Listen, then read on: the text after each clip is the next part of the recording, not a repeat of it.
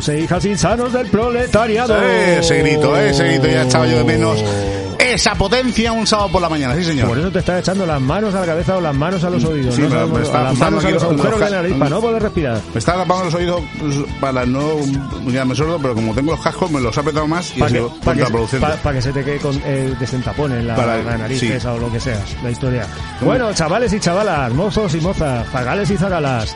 Sábado que fuera, a las 8 de la mañana y como todos los sábados a las 8 de la mañana ya sabéis que es lo que ocurre. A las Tenéis 8 a aquí- la hora Bueno, 9 suelo cada uno- cada uno, cada a la a las hora 8 que ya lo podéis escuchar, Correcto, más o menos es lo que se le ocurre. Bueno, muchas veces se puede escuchar incluso antes, porque hay veces que igual a las 6 de la mañana pues, si tengo que levantar pronto para ir a currar alguna historia, lo miro, coño, ya está aquí Los viernes por la noche tarde ya se cuelga y ya se anuncia el sábado por la mañana. Efectivamente. Así o sea, que si sabéis. alguien tiene insomnio algún viernes, pues y no tenéis nada mejor que hacer, pues ya lo podéis, Lo podéis escuchar. descargar antes que nadie. En primicia. eso es.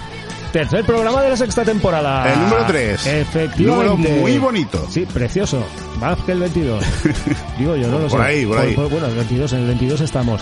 Y como la semana pasada, este programa tenemos gente de la casa. Sí. Gente que, gente que ya ha pasado por aquí. Gente muy de la casa, que además Eh, repite. Sí, podríamos decir que son gente de esta que son familia. Lo podríamos considerar familia. Sí, ¿no? eh, sección familiar de Más o menos, gente de esta que te la podcast. encuentras por ahí de vez en cuando por la calle y dices, coño, mola encontrárselo. No es nada más y nada menos que Néstor López. Sí, señor, que, Que ya va a estuvo venir aquí. a abrirnos de... A, a abrirnos, no, a Temporada hablarnos. 3 estuvo aquí. ¿Temporada Eh, 3 o temporada 4? Buah, pues yo no me acuerdo. Yo, yo- lo que sí que me acuerdo es que era de los que grabábamos en el casino, allí a la intemperie. Seguramente fue la, la 4. Es posible. Pero bueno, está aquí a colación de un libro que ha sacado. ¿no? Efectivamente, un libro pues muy... Bueno, de hecho yo creo que es el segundo libro que, que hace ya, ¿no? ¿No hizo alguna historia con el tema o estuvo colaborando con el tema del centenario de la C? Pero aquello fue un vi- un vídeo. Fue un vídeo. Fue un vídeo documental Vale. muy chulo, que tengo por cierto, muy recomendable. Y ahora viene la carga, se estrena, si me equivoco luego nos corrige, Ujú. con un libro que se llama La cara del fútbol. Tengo aquí Bueno. apuntado. Veremos a ver, el fútbol. Ese ente que casi casi ha empezado a tomar vida propia y ya va por ahí tomando Sí, yo creo que va más un- o menos va Mm, dándole la gana. mm, Por entrevistas que he podido leer, va un poco por el rollo de cómo se ha prostituido el fútbol, ¿no? Cómo se ha capitalizado. Lo que podríamos llamar algo así, el antifútbol, los que hemos sido muy futboleros, Eh, que sí, al final hemos terminado sí. renegando del fútbol. Lo digo también por la gente esta que está diciendo, pero ¿cómo vais a meteros ahí en el fútbol? Bueno, pues un, pues un Bueno. poco reivindicando el fútbol de antaño, ¿no? Efectivamente. Eh, ese tipo de cosas. O un poco defenestrando el de hoy en día. Y debe de ir por anecdotario histórico del fútbol, debe de ir. Esperemos que vaya por ahí. Las noticias de actualidad, como todas las semanas, pues bueno, vamos a intentar sacar, rascar la actualidad más o menos que hemos tenido durante estas semanas Lo que haya. Por aquí, por aquí, sí señor. Cositas varias han habido. Unas mejores y otras de peores, pero bueno, algo rascaremos. La noticia de la semana. La noticia de la mañana. Eh, me ha faltado otra vez la música de tiburón para poner el lugar del... Pero bueno, Sí, más o menos. Pero más, o- más o menos. pudiere pegar, Sí, pudiere pegar. Y con esto del rollo del pantalón, sí, también por ahí más o menos podrían ir los tiros. El All Style de nuestro grandísimo colaborador. no.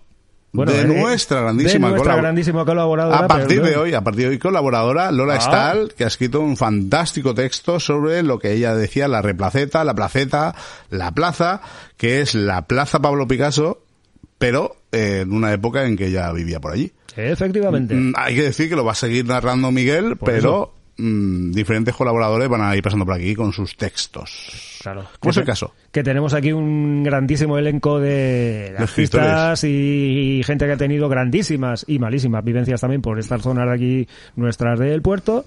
Lugares más clásicos, sitios más clásicos, locales más clásicos, y entonces, pues bueno, nos van a hacer conocedores un poquito más en profundidad. De este todo tiene tipo de jugo. ¿eh? Este tiene su jugo y tiene Bueno, su aquí lo que pasa es que te pilla muy de cerca también, entonces quieras que no... Sí, sí, eh, pero bueno, le es tienes, un, le tienes un poco más de eh, cariño. Cuando sale ahí el barrio de la Victoria, el barrio Goyoaga, que se decían, eh, entonces mm, casi todo el mundo dice, yo viví ahí, ¿te das cuenta? Yo, yo, viví no, ahí. yo no viví ahí. Tú eres de los A clásicos. mí, a mí me pillaba más... de los vecinos, de los del otro lado de, uno de sí, los campillos del barrio. Efectivamente, de la otra parte. Sí, señor. La entrevista de la semana, como ya os hemos dicho, la cara del fútbol con Néstor Arre. Eh, como la semana pasada, si te parece, nos centramos un poco más en lo que es el libro que en lo de la figura de Néstor, que ya está visto, Efectivamente. y que quiera buscar, que busque en la hemeroteca. Correcto.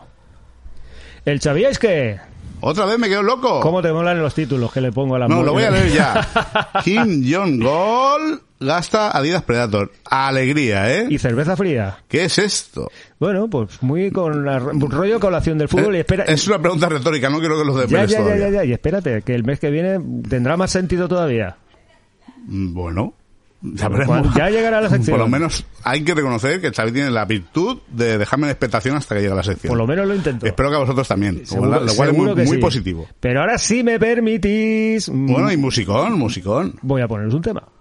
Yo también he traído música muy a colación del Festal Sí, pero la, tú- os tú- la pondré al Yo final. También iba a intentar buscar algo así más o menos un poquillo a colación del Festal Digo, ah, lo que pasa es que voy a romper un poco. Voy a tirar un. Habría un- estado bien el drogas, pero Ya, no, yo diría ya- por otra cosa ya lo- ya- más... Ya, lo traje en su día, ya lo traje en su día yo.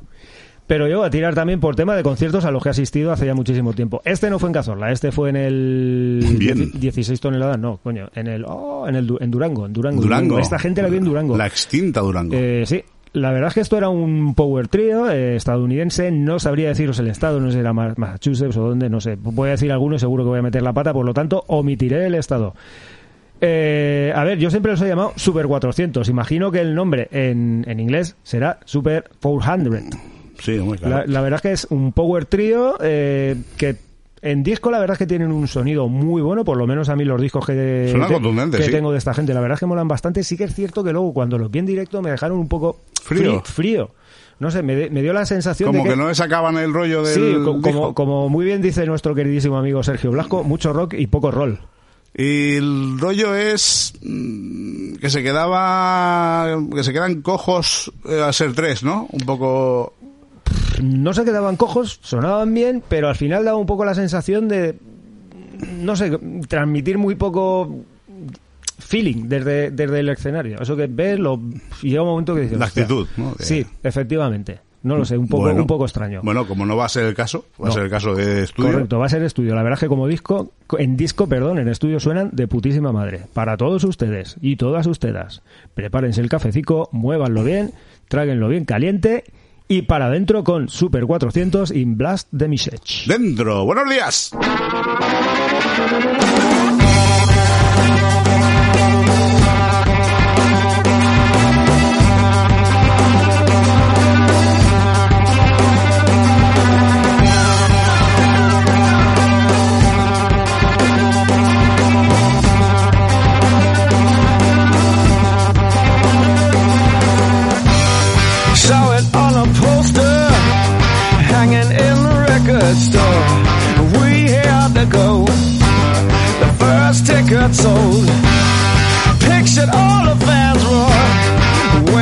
House lights went low.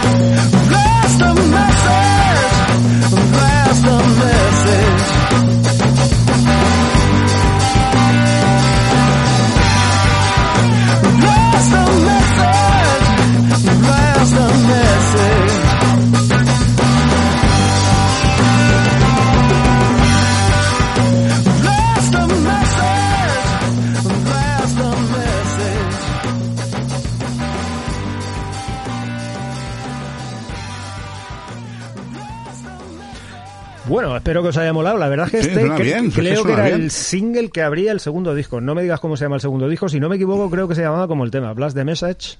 Y Message. Message, Me- me- message. message. No sé, mi, mi inglés es un poco message, ¿no? Messi no el futbolista, sino message de, mesa- de mensaje. Mensaje, un mensaje de texto, como antiguamente. Efectivamente, espero que os haya molado. Y si os mola, pues bueno, ya pues sabéis, podéis ahondar un poquito más en el grupo. Super 400, así, tal cual. Sí, Super, porque no ¿cómo se queremos ya... Y 400 en número. No queremos aquí turrar el grupo, ya está No. bien, fuera. Y vamos con las noticias de actualidad. Vamos con la noticia, venga. Y Castillo. pon- ponla. En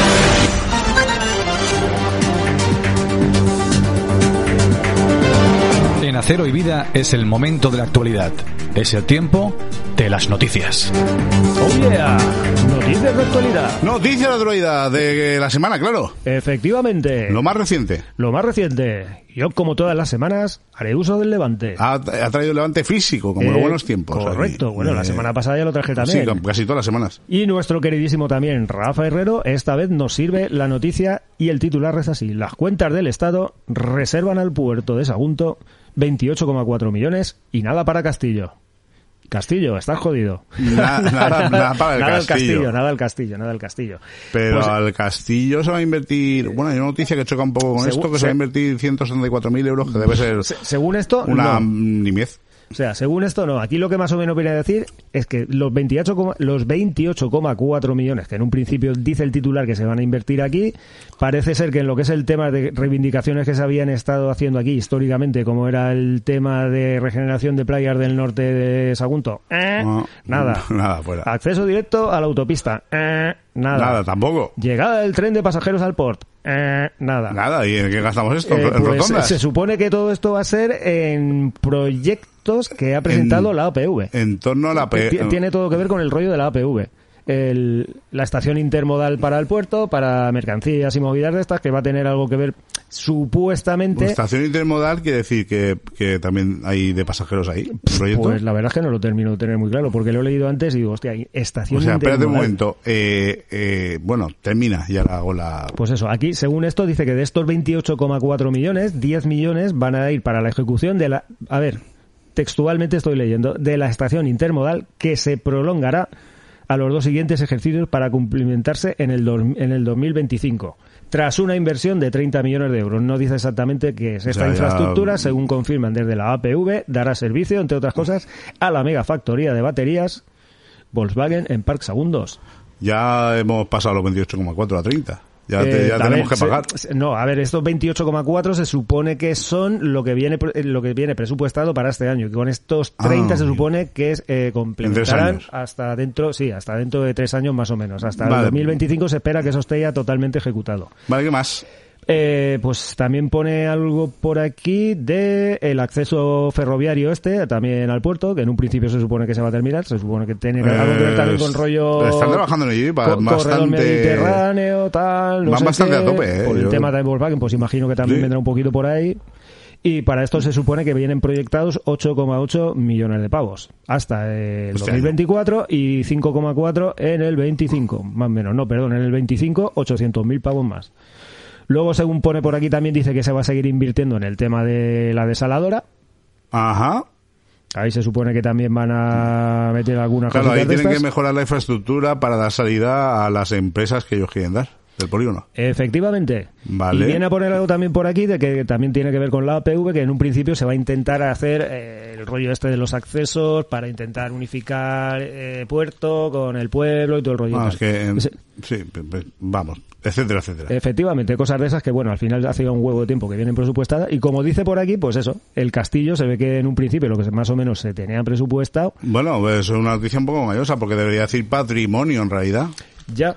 Pero, a ver, textualmente con el tema del castillo dice, capítulo aparte, merece el castillo, donde hace años que se espera una inversión cercana a un millón de euros para acondicionar el monumento a las visitas con la delimitación de itinerarios, además de restaurar varios lienzos de muralla muy deteriorados en la zona del Palacio del Gobernador y la Plaza de Armas. Este proyecto está redactado desde el 2019. Ha sufrido diferentes, diferentes retrasos Pues espérate. eh, sí, más o menos. Pues por ahí yo cuando lo estaba Espérate, leyendo digo, no. esto no, me- no nos pilla de nuevas. Y el último eh, intento que se ha hecho para intentar invertir pasta ahí, se ve que se intentó con lo de las ayudas europeas New, Next Generation. esta Next que- Generation, ayudas. Vamos, que nada, nada de nada. Y sin embargo, Sin los embargo, números de asignación del monumento hasta el 2026 es de cero. y eh, el único desembolso que se contempla son los algo más de 483.000 euros que, según la Dirección General de Patrimonio Cultural y Bellas Artes, se ejecutaron en el 2021. Claro, aquí va el tema de que ahí hay una historia de que el castillo pertenece al Ministerio de Defensa. Sí, es, esto es un poco lo de siempre, es un ¿no? poco exótico. Además, es curioso porque el Ministerio de Defensa tiene una partida brutal presupuestariamente hablando Y claro, pero a ellos no les conviene tampoco para que quieren invertir en un castillo si ellos son de militar. Efectivamente. Pero se que- un es- poco que- en un limbo, que ¿eh? es un poco lo que creo recordar que en su día, cuando hicimos la entrevista con nuestra queridísima amiga la gerencia, eh, venía a decir algo así, ¿no? Dice, vale, que bien, que me parece de puta madre que esto pertenezca al Ministerio de Defensa, pero lo cual no exime a.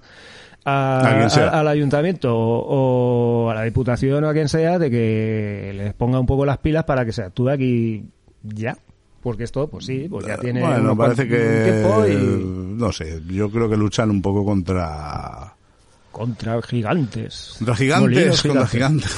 Iba a decir algo de eso. Sí. Mm, Y en tema de patrimonio, pam, pam, pam, cero, No, cero, no, no, cero. evidentemente si defensa no quiere mover un dedo, pues al final no se mueve un dedo, pero bueno, yo qué sé, pues intentar presionar de alguna manera para que se actúe. Claro, es como lo de la PV, el pantalán o lo que sea. No, es que lo lleva la PV, es que lo lleva el Ministerio de Defensa, pero coño, vosotros tenéis que presionar y tenéis que hacer vuestro trabajo, que ya han pasado muchos ayuntamientos de muchos colores, Sí. para que esto tire para adelante y nunca tira. Se nos ríen en la cara a todos. Claro, porque por aquí también por la noticia pone algo también referente al tema del, del pantalán, creo, que era una inversión de 5, coma algo que supuestamente iba a hacer este año el tema de la PV para empezar a dar viabilidad a no sé qué del pantalón y todo el rollo y tal.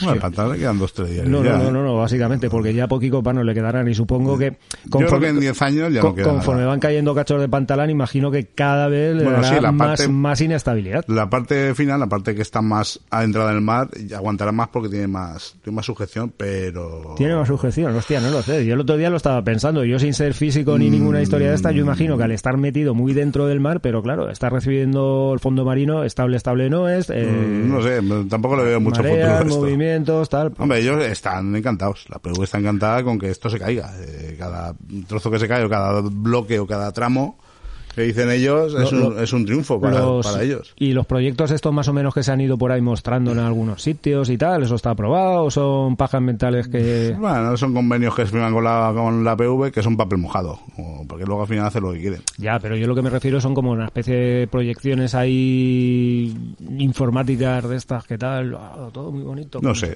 no sé, ya, ya, ya se verá. Ya veremos por dónde sale eso. Mucha paciencia con esto. Efectivamente.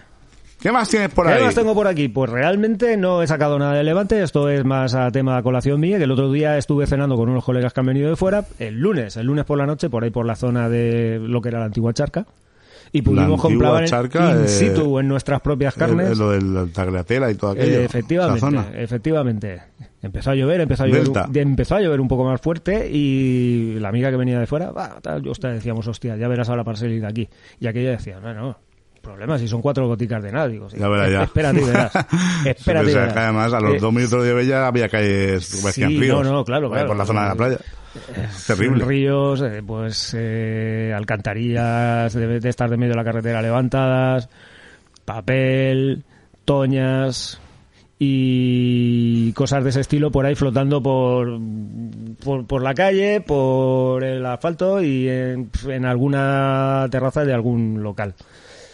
Bueno, nada, nada, nada nuevo y nada que no sepamos ya de cómo funciona el tema de la alcantarilla o este tipo de historias aquí en nuestro queridísimo puerto de Sagunto, ¿no? Que aquí en cuanto caen cuatro gotas se desborda enseguida todo y, y, y por cierto, mm, Sí. me hicieron saber que al día siguiente hubo algún coche que se quedó tirado también ahí en el... Al día siguiente, claro, que estuvo lloviendo toda la noche. Eh, correcto. Ahí en la zona esta de la rotonda de la salida de la cuarta planta se ve que hubo algún coche que se quedó por ahí. Pero bueno, es que llovió y tan, pero tampoco llovió tan, llovió salvaje. Bueno, tampoco llovió salvaje, llovió normal. Y ya tenemos estos problemas, pues es que vamos a peor. No, no, no, no, pues lo que yo precisamente lo he traído un poco por eso, ¿no? Porque la sensación que tengo es decir, hostia, ha llovido menos que algunas de las últimas veces que ha llovido mogollón, pero tengo la sensación de que vamos a peor porque han caído cuatro gotas. Sí. Realmente llovió fuerte, pero muy poco tiempo. Hostia, y que se te salgan todas las alcantarillas y que se te salga todo. Sí que hubo un colega que me decía, no, es que por ejemplo, lo que son los registros de las aceras y tal los quitan. Digo, vale, me parece perfecto, pero el tema del, del Al registro no quitan nada.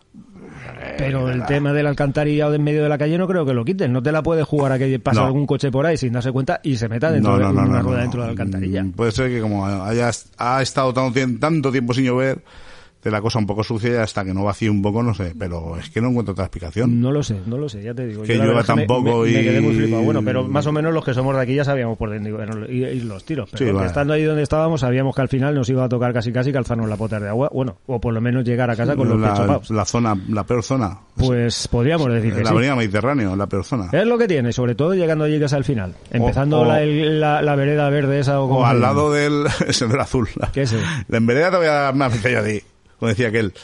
Eh, o al lado del delta, que es la zona problemática cuando llueve mucho por el tema del río, Sí. o al lado de, o la rotonda de la lonja. Sí, bueno. de la lonja. Por lo menos esta vez tenemos una cosa buena. Que no han tenido que ir el helicóptero a sacar al hombre, Hombre, ese de ahí el- del el- río. hombre, tampoco hemos llegado a eso porque el río no ha bajado. El río tiene que llover no, por ahí. no ha arriba. llegado a bajar. Menos mal. El río no baja. Si no, seguro que hubiesen tenido que entrar a actuar de nuevo. ¿Qué más Yo tiene? no tengo nada más. ¿Qué tienes tú por ahí? Bueno, mm, Festardor ha terminado. Sí. Balance, pues yo me lo he pasado muy bien. Creo que el balance en general ha sido muy positivo. Creo que ha habido un- bastante menos molestias por lo que viene siendo generalizado de, de las opiniones y tal que en la anterior edición de 2019. Siempre tiendo a decir el año pasado, pero es falso porque fue en 2019. Creo que la gente, mm, tanto del festival como de fuera, por lo general satisfechos. Sí que es verdad que ha habido cierta desafección o cierto enfado con el tema de pulsera de reacceso, el, el tema de duchas que por lo visto había que pagar para ducharte y tal y cosas de esas, pero bueno. En ese sentido, yo he de decir que no sé exactamente cuánta gente habrá venido, cuántas entradas habrán vendido. Yo que también estuve, la sensación que, tu- que tuve es que había muchísima, muchísima, muchísima, muchísima gente. Eh, eh, lo- depende del día. El Yo- jueves yo- había un poquita gente, el A ver. viernes más Yo- y el sábado estaba ya para ir. Yo he llegado por ahí a... He llegado a oír, perdón, que se habían vendido unas 65.000 entradas aproximadamente. No sé si será verdad o será mentira, no lo sé, porque realmente creo que la Eh, persona que me lo dijo no, El, no son cifras eh, oficiales. Festador dice 60.000 personas. Ajá. A mí me parece un poco exagerado. Me parece un Quizá, poco... a ver, supongo que a lo mejor serán 60.000 personas entre, entre los tres días. Sí, hombre, en cuenta que supongo que habrá mucha gente que no iría con... Bueno, a lo mejor iría y sacaría entrada para un día porque quería ver a un grupo. Sí, un sí, sí, grupos entre los tres días, pero me parece que ha habido... por ahí. Me da la sensación de que ha habido menos gente que la otra edición. No, yo, Un, ya- un- ya un no poco, un poco menos, sé un poco menos, pero eso ya son apreciaciones. Números en mano, no lo sé, no lo sé. Y seguramente si le preguntemos a la organización te va a inflar los números. Como, La- hace, como hace todo el mundo. La sensación que yo tengo también es cierto, es un poco lo que tú también decías, que en el sentido de lo que es zonas de acampada y tal, creo que la, la cosa está un poco más Ah, La han desplazado un poco más al este. controlada. eh, para apartar un poco más de los vecinos. No ha habido la improvisación. La, es que la otra vez hubo un desbordamiento absoluto de, de- de- A de ver, la gente que vino. La otra vez la sensación que yo, Yo creo tuve que pasó al revés, que esperaban Sí, sí. 12.000 por decir algo, ¿eh? Yo, sí. Y vinieron 50.000. Y aquello se fue, se fue de madre. Que tuvieron que habilitar el donde bebía Amador antiguamente. ¿Te acuerdas allí Sí, por la sí, playa? sí, aquello no, de la otra punta. allí tuvieron que meter gente porque no cabía gente. Ahora sí que da la sensación de que han controlado mucho eso, que lo han mirado. Y lo que sí como balance positivo, eh, los errores cometidos se han subsanado bastante bien. Hombre, yo también soy de la opinión que donde juntas tantísima gente, o sea, que no haya detritos, que no haya basura y que no haya tal, es prácticamente imposible, porque al final de golpe y porrazo están metiendo 60.000 personas más o menos. Aquí, aquí a ver, 60.000 personas, hay gente que era, muchísima gente que era de aquí del pueblo también, ¿no? Porque ya que te hacen un festival aquí en tu pueblo, pues Muchísima bueno, gente del pueblo. Pero claro, también ha venido muchísima gente de fuera, entonces al final pues también terminas creando residuos. Es algo que... Sí, no, tampoco. de total lógica. mm, A, a pie de campo, porque yo estuve ahí los tres días, eh, la sensación que me dio es que no había mm, mucho residuo generado, ¿eh? Poquito. Bueno, en ese Por lo menos lo que la zona de recinto eh, ya le eh, da En años. ese sentido también es cierto que dentro del recinto pues también se intenta que... Dentro del recinto eh, organizado mm, maravillosamente, ya te lo digo yo. Porque había gente continuamente limpiando. Correcto. Eh, los baños pues eran cuantiosos, no tenías que hacer cola. Mm, Correcto. mm, Había mucha paradeta de comida. No sé. Lo vi bien, lo, lo vi bien eh, organizado serio, al margen de las polémicas de las, de las famosas pulseras de los precios de tal, que sí que es verdad que son los precios un poco abusivos de las, de las paradetas de comida y tal, me parecen un poco abusivos, pero bueno.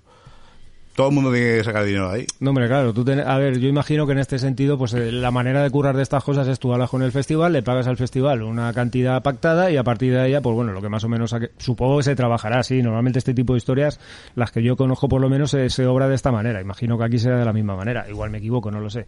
Pero bueno, yo qué sé, yo creo que el balance final al final, al final, valga la redundancia, debería venir un poco de parte de la organización, ¿no? Sí, que sean bueno, ellos los que nos yo creo pues, que estamos contentos, no ofici- estamos contentos. Oficialmente están muy contentos. Yo creo creo, que que ha habido una reunión, ¿eh, ¿que no? Sí, que sí, que sí, que sí. Yo creo, que ha sí. habido un, un- eran bastante pesimistas, eh, pero ha habido una reunión final de, por lo que yo tengo entendido, de compra de entradas de la última semana y ha remontado.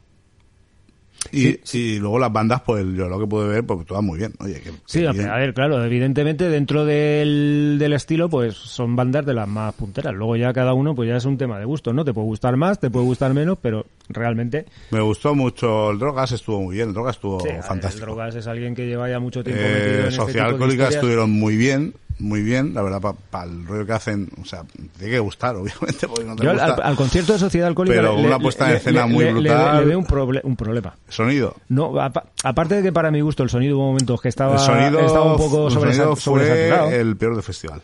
Yo creo que deberían de coger y poner como una especie de De subtítulos en las letras. subtítulos en, en las Pero- pantallas, tío. algo de. No, pero es que el fan se sabe las letras. No, no, no, hombre, evidentemente. El disco te pasa igual, eh. No, no, seguro, vamos. El... Pero sí, una puesta de escena y además una caña ahí. Digo, madre mía, no los había visto aún. Digo, Sí, como el primer día. Era, era mi primera vez también. Luego, pues hay grupos que me gustaron mucho. Rider me gustó mucho. Es una propuesta diferente. Es un hip hop rock así muy melódico, muy, muy melódico.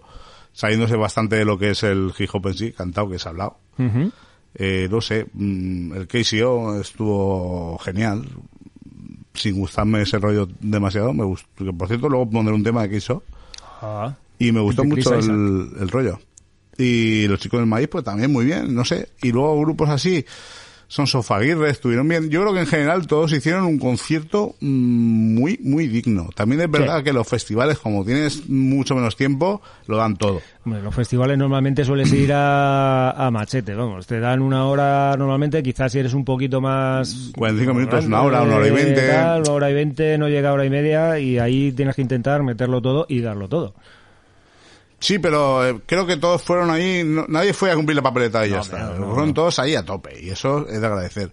Y luego el comportamiento de la peña en general, magnífico. Bastante, Yo no vi, bastante cívico. Yo no vi ni, me- ni media pelea, ni media mala palabra, ni mirada, ni hostia, ni en contraste con otro tipo de fiestas que se hacen por ahí. Bueno, sí, sí que es cierto que mm, entre tanta gente pues, no puedes estar controlándolo todo, prácticamente. no, imposible. pero no creo, yo creo que si coges ahora un parte de incidentes de policía local y de mm, y de servicios sanitarios, te, te vas a ir prácticamente cero. Estoy convencidísimo. Bueno. Habría que preguntar, ¿eh?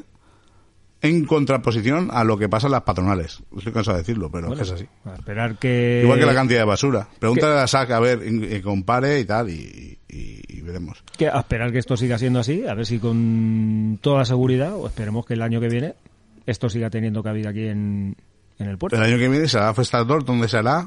¿Quiénes vendrán? Si es que se hace. Bueno, es pronto para saberlo. ¡Correcto! Ya iremos averiguando y os iremos contando de primera mano. Que queda un año por delante. Que por cierto, muchísimas gracias, muchísimas gracias una vez más a la organización del Festador por regalarnos esas cinco fantásticas invitaciones que sorteamos. Y enhorabuena, Juan Mortella, a los agraciados, que los vi algunos por allí, muy agradecidos. Sí. Y como nuestro querido Alberto Rey. Y Correcto. nada, se baja el telón, nunca mejor dicho, el año que viene más y mejor. Y empieza el Festardor 2023. o, ¿o no? O no, ya veremos. Esperemos que sí. Esperemos que sí. Ya nos dirán algo. Más cosas. Pues mira, Sagunto entrega la medalla de la ciudad. Eh, la medalla de oro y plata, que se entregaron aprovechando el día 9 de octubre.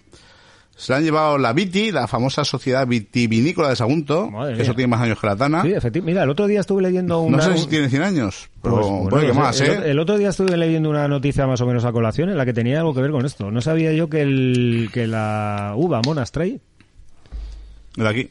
Sí, Sí. Bueno, a ver, es de aquí. Uno de los primeros sitios donde se plantaron en la península fue aquí en Sagunto. La De trajeron todas en su formas, los- aquí no se produce uva, no se produce ya vino. No, no, hombre, no, ahora ya no, pero en su día O sea, cuando se Sociedad cuan- Vitivinícola de Saboya, que queda cuando se- simbólicamente cuando se ahí. producía vino, sí. De hecho, este tipo de uva, la Monastrail, en Francia es conocida como la uva Mourvedre. Mourvedre, más medallas, Atlético Saguntino. Al Atlético Saguntino. Que cumple 100 años. Pero que- se le van a dar eh, las medallas en Bitcoin. Criptomedallas. Se le ha juntado el centenario con toda la suciedad que tienen ahí. Ha sido también mala suerte, pero bueno, mm, ellos la han buscado, ¿eh? También Sí, te lo digo. bueno, imagino que también irá un poco el rollo. También aparte- te digo que, que el, primer, el primer vendedor de Crecepelo que ha pasado lo han enganchado. No sé Eh, si a- eh, sin querer o aposta, porque tengo ya Bueno. mis dudas, ¿eh? También es cierto que, aparte de que supuestamente han cumplido 100 años, ¿no? Perdón. Eh, ¿Supuestamente por? Porque el otro día me decían a mí que había por ahí alguna no estaba claro, noticia, ¿no? alguna especie de acta y tal, que hubo un par de años que no participaron. No lo sé. A mí me lo, me lo dijeron. Estuvo, no- claro, es como el acero, ¿no? Que decían, no, pero al principio fue no sé qué y no estaba claro Sí, tampoco. cosas de estas así. No estoy seguro, ya te digo. A mí me lo hicieron saber, pero no lo sé seguro. Si alguien sabe algo más a ciencia cierta, pues... Esas son las de oro. Luego, eh, de plata, Juan Picazo. Manuel Hernández, Nuestro queridísimo Manuel Hernández, que pasó por aquí, Quique León y Rosa Gladys, que no pasó por aquí. que no pasó por aquí. Concha Cañete y Victoria Sevilla. Victoria Sevilla, Vicky Sevilla, Sí, la del te lo iba a decir, digo, imagino que será la chica esta, han ¿no? puesto aquí Victoria, podrían haber puesto Vicky. Por cierto, estamos levantando el teléfono para ver si gustosamente pasa por aquí. Ah, muy bien. Estaría bien, ¿eh? Sí, sí, sí, sí, la verdad es que sí, que se traiga alguna cosita para merendar y, y degustar. Y eso, las- la- yo creo que la noticia mala es que, un One More Time, nosotros no hemos pillado medalla. Bueno, todo, Bueno, todo llegará. No hemos cogido medalla, pero hemos cogido algo mejor, que es un fantástico eh, Artículo. a- artículo de opinión de, Nuestro queridísimo. de nuestro querido Miguel, Miguel Álvarez. Nosotros muy encantados, muy agradecidos, muy emocionados por el artículo. Sí, señor. Muchas gracias, Miguel, Sí. que una persona de tu Enjundia. de tu enjundia nos haga este reconocimiento. Sí, para nosotros la verdad es que es un alegrón enorme. Pues sí. Y para nos ve la noticia de la semana. Efectivamente. Bueno, que ya está aquí. Subidón de adrenalina, para bien o para mal. Subidón, subidón adrenalínico. Así que si quieres, los- como no tengo la no tengo la BSO de tiburón, la tengo que buscar para ciertas ocasiones. La de regreso al futuro. Está bien. Esto es muy medieval. Ponnos Europe. Tironino ni no ni. Pues ahí está sonando Europe, la cuenta atrás, para traernos la noticia de la semana, la noticia de la mañana, la noticia de tu vida, la noticia que te hará decir, ¿vamos para atrás o vamos para adelante? Definitivamente para atrás. Porque llega la noticia de la semana. Ana, Ana, Ana, Ana, Ana, Pues la noticia de la semana es que Compromís per Sagunt inicia el seu procés de yeah, oh yeah, oh yeah. Oh, ya están ahí. Hostia, ¿ya están con el rollo de las primarias? Claro, si son las elecciones ya. Sí, Quedan ver, seis meses, menos de seis meses. Sí que es cierto que yo esto más o No, menos fui meses. consciente el otro día cuando fui al balonmano, primer partido de... No, primero no, segundo partido de, de- de temporada aquí. Y vi en el palco mucho movimiento. Mucho movimiento de qué? Mucho- de sobres. No, no, mucho movimiento de... De puñaladas. de- de políticos. Claro, empieza la fiesta. No solo en Compromís. No, no, no, en eh, todos eh, lados, Lo que pasa lados, es que, vamos a ver, ha tocado esta semana lo de Compromís. Lo de Compromís todo apunta a, porque Kiko se retira. Kiko se retira, o sea, Kiko ya no se presenta. Kiko, según dice él, o según dicen las lenguas, ya no, se- ya no se desvincula de esto ya, se jubila entre comillas de, de la política y pasa mejor vida, seguro. ¿Cuántas candidaturas supuestamente van a Entonces, primarias o no todo se sabe todavía? apunta que la alcaldable o la cabeza de lista será Asumoy. Asumoy. Esto es terrorífico, ¿eh? Bueno, yo creo que eso ya apuntaba desde hace tiempo. Bueno, Más- Pepe Gil no sé qué papel jugará ahí. No lo sabemos. Pues la verdad es que ni idea, no lo sé. Hombre, a ver, si abren proceso de primarias, imagino que ahora se- será el momento de que presente todas aquellas personas que estén dispuestas a encabezar la lista para las elecciones Sí, hombre, municipales. se yo, no y- sé, no sabemos si habrá... A ver, estamos haciendo meras especulaciones. Todo apunta que será Asumoy. Es que ya me, me da la Lo que, risa. lo que ya no sabemos si se será la única Lo que o- no sabemos si, si irá con el apoderado, si, si le va, no sé, es que el programa electoral, si vaya de cabeza, puede ser espectacular, ¿eh? Que igual recuperamos los gladiadores, oye, que no estaría mal. Gladiadores americanos. Ahí en el, cierran un poco el, el teatro del castillo, recuperamos los gladiadores ¿Por qué no? y, y, y pues, saca leones y chiquillos, los chiquillos que se hayan portado más, los tiramos de comer a los leones. ¿No? Y apuestos a pedir cosas así medievales, oye. Te, ¿No? lleva, te lleva bien con ella, ¿eh? No, no, yo me llevo mal, me llevo muy bien, pero hay que decir las cosas como son. Pero cada uno, cada uno en su casa, ¿no? Ella lleva su línea de Disques Traditions a tota costa. A tota corda. A pesar de la opinión ciudadana y a pesar del bolsillo municipal, pues con todas las consecuencias, oye. Ahí veo amor. No sé, lo de los gladiadores, yo lo de aquí lo dejo caer. Tío, y lo pues- de pues eh, ejecuciones públicas, oye, que eso ahí en Sagunto de la Plaza Mayor quedaría muy bien. Sí, porque no te presentan a la primaria de compromiso. Oye, estaría guapo, ¿eh? Dinamitar ahí comprobéis por dentro, oye, sería, Sería un, un, sería un punto. sería un sueño húmedo. Pero no, a mí en compromiso no me quieren, vamos. ¿Por Ya, soy del, ya habéis sido del puerto, ya eso empezamos mal. No, no. Y luego digo que no soy beato y que no puedo proce- procesionar. Bueno, procesionar puedo por dentro, ¿eh? Lo, lo estoy intentando. La procesión va por dentro. Eh, se suele decir normalmente, ¿no? Sí, por dentro sí, por dentro ya lo tengo controlado. Que por cierto, a colación de esto, ya, y enganchando con la noticia de la semana, corramos un tupido velo, vamos a ver cómo se des, eh, desenvolupe el, el acontecimientos. Corramos un tupido velo en, en, hay una calle del puerto, un trocito de calle del puerto, muy, muy, muy antigua la calle, de las primeras, que una serie de beatos han cogido y para honrar a la Virgen de Begoña mm, por primera vez, ahora en octubre, han cortado la calle tres días, tres días para que pasara la Virgen un total de 1 minuto y 45 segundos por la calle, con un total de 2,56 personas. Dentro de la Virgen. ¿Qué, qué calle era esa? Calle Libertad. Tres días. La calle cortada, ¿eh? Para ellos. Porque los tres días, mm, el tanto como es la Virgen, no hacía falta ni, ni cortar la calle. Cuando digo cortar la calle me refiero que te obligan a quitar los coches, que no puedes circular. Pasa, si pasa la Virgen, además era una cosita chiquitica, con, con dos abuelicos detrás, no hace falta que obligues a la gente a aparcar. Llega la policía local como llegó, usted no pase hasta que pase. Ese- esos dos minutos exactos de reloj eh, pasa y a otra cosa. Bueno, han pintado toda la calle, toda, toda la calle de blanco con dibujos que para flipar, con vivas la Virgen. Han llenado, han llenado toda la calle de, de- de banderines, que por cierto, sin permiso de los vecinos. No han retirado los banderines, han puesto imágenes de, o sea, Imágenes en 3D, hay Ima- proye- imágenes- proyecciones contra pues, paredes. No porque es muy medieval, pero imágenes de la Virgen. Claro, había un vecinos ahí que decíamos, ¿y esto? Si nunca se ha hecho, además, tres días, ¿por qué? O sea, no... Luego un día intentaron bajar a cenar allí, ponían pasodobles de los años 50, empezó a llover y afortunadamente tuvieron que cortar el grifo. No, no, podías haber salido al balcón a cantarle una saeta. Pero estuve, estuve tentado de cantar una saeta allí. Pero además, además es que eh, mm, ellos metían el coche para cenar allí. Ah, para, abrirlo, eh, Claro, para, abrir el, que- para abrir el maletero claro, y poner ya los que, ya que hemos ¿no? hecho a todos los vecinos quitar los coches, pues metemos al nuestro, porque hay sitio. Hombre, o sea, es que es, efectivamente. es terrible, es que me recuerda mucho a lo que pasó en el Bielsa hace un- unas pocas semanas, que como mm, media docena de personas secuestran un barrio. Es que me parece terrible.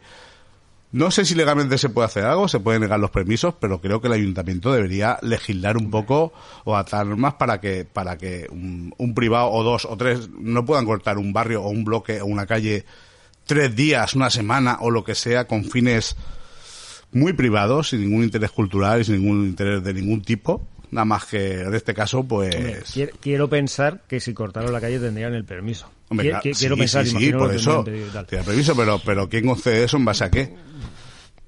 No lo sé. Bueno. Ahí no, no, no puedo, porque no tengo Yo ni lo que me queda muy claro es que con idea. temas religiosos hay una preferencia y hay un... ¿Cómo se dice esto? Hay un... Vamos, que... Un visto... Un, es que no me sale la palabra, macho. No te enciendas. Hay un, privilegio, hay un privilegio, hay un privilegio de... Privilegios Con adquiridos. esta cosa, porque además cuando, cuando va a las procesiones, eh, te va a la SA con la policía y te coloca las vallas como tú quieres, te limpia la calle, cosa que cuando haces otra cosa no lo, no lo hacen. Pero bueno, En fin, es lo que hay. eh, esto enlaza un poco con lo de antes, porque si sale a Sumoy, eh, esto va, en lugar de tres días van a ser tres semanas seguidas. Van a profesional a Sumoy en vez de la Virgen de Begoña. Con todas las vírgenes del puerto, que paradójicamente ya no quedan vírgenes, pero ahí están. Hombre, alguna habrá por ahí, ¿no? Bueno, sí, alguna, no me jodas. digo mayores de edad. Donde Bueno, digo, digo, dije, digo. algo Eh, así, no sé. dicho, dicho, ya me queda a gusto. Es que Como todo- un arbusto. Mm, Yo me tengo que desahogar. Sí, sí, sí, ya te veo, ya te veo. Solo queda Azor y Vida como espacio crítico ya en la radio. Sí. Mm, Así que utilicemos este medio. Venga. Y ahora acaba de llegar Miguel de Río. Bienvenido, Efectivamente. Miguel. Espérate, pongo. Ahí estamos. Uy, Ay, no te puedo poner, que tengo que, tengo que pararlo. Pero bueno, ahora hablamos, que va a hacer el... Llegamos al All Style. Eh, efectivamente, el All Style, All Style 2.0. All Style 2.0. Sí, señor. Hoy va a estar muy chulo. Va a ser la plaza, que la plaza hace referencia a La plaza. la plaza Pablo Picasso, la de la Victoria. Sí. Y yo creo que va orientado esto a los años 70, primeros 80. El texto es de Lola Stahl y pues nada, vamos a poner la cuña, ya no digo, ya no me equivoco, ya no digo píldora, digo cuña y vamos a escucharlo. Venga.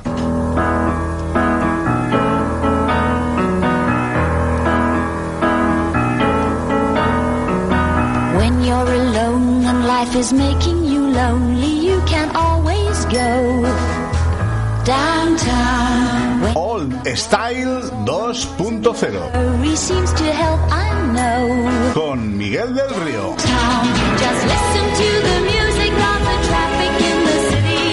Linger on the sidewalk where the neon signs are pretty. How can you lose? Hoy la mañana invita al paseo y mis pies no me piden permiso para caminar. Saben hacia dónde dirigirse. Voy hacia la replaceta. Mi casa está en un sitio privilegiado, porque desde allí, desde mis ventanas, se ve la plaza en toda su extensión. Es la plaza de los juegos, la plaza de las tortugas y para los vecinos es la replaceta.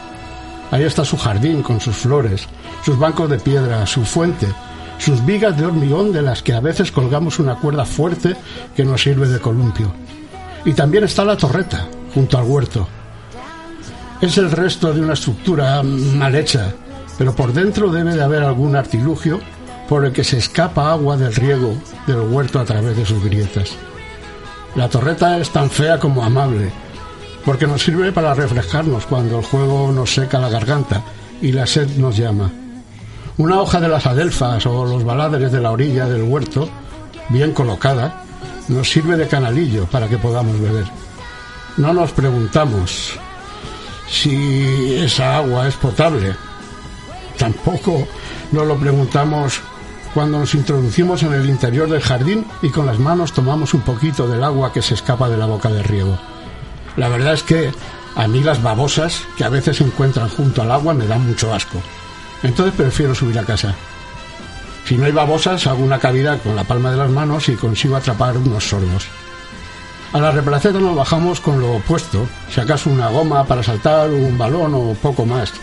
Para nuestro juego nos valemos con nuestras piernas, algunas más veloces que otras en el juego de pillar, o de nuestro ingenio para escondernos detrás de los arbustos, dentro de la tortuga o del gran tubo cuando el escondite se trata.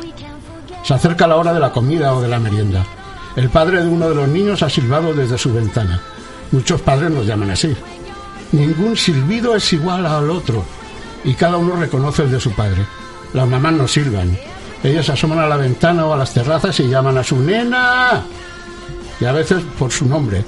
También reconocemos las voces. La plaza es testigo de cuanto sucede en el barrio con nombres de políticos, abogados y no sé cuántas cosas más. No nos importa cómo se llama o se deje de llamar el barrio o la plaza. Cuando pasen unos años cambiarán muchas cosas y el cambio afectará también a los nombres de las calles y mi replaceta será la Plaza Victoria para llamarse, unos años después, Plaza Picasso. El barrio va a crecer mucho. Yo también voy a crecer en años. En años desaparecerá la torreta, las tortugas, el tubo y demás elementos infantiles de la zona de juegos. Las casas de las plantas bajas se van a convertir en comercios y hasta el kiosco del señor Esteban será demolido. No obstante, todo permanece aferrado a nosotros.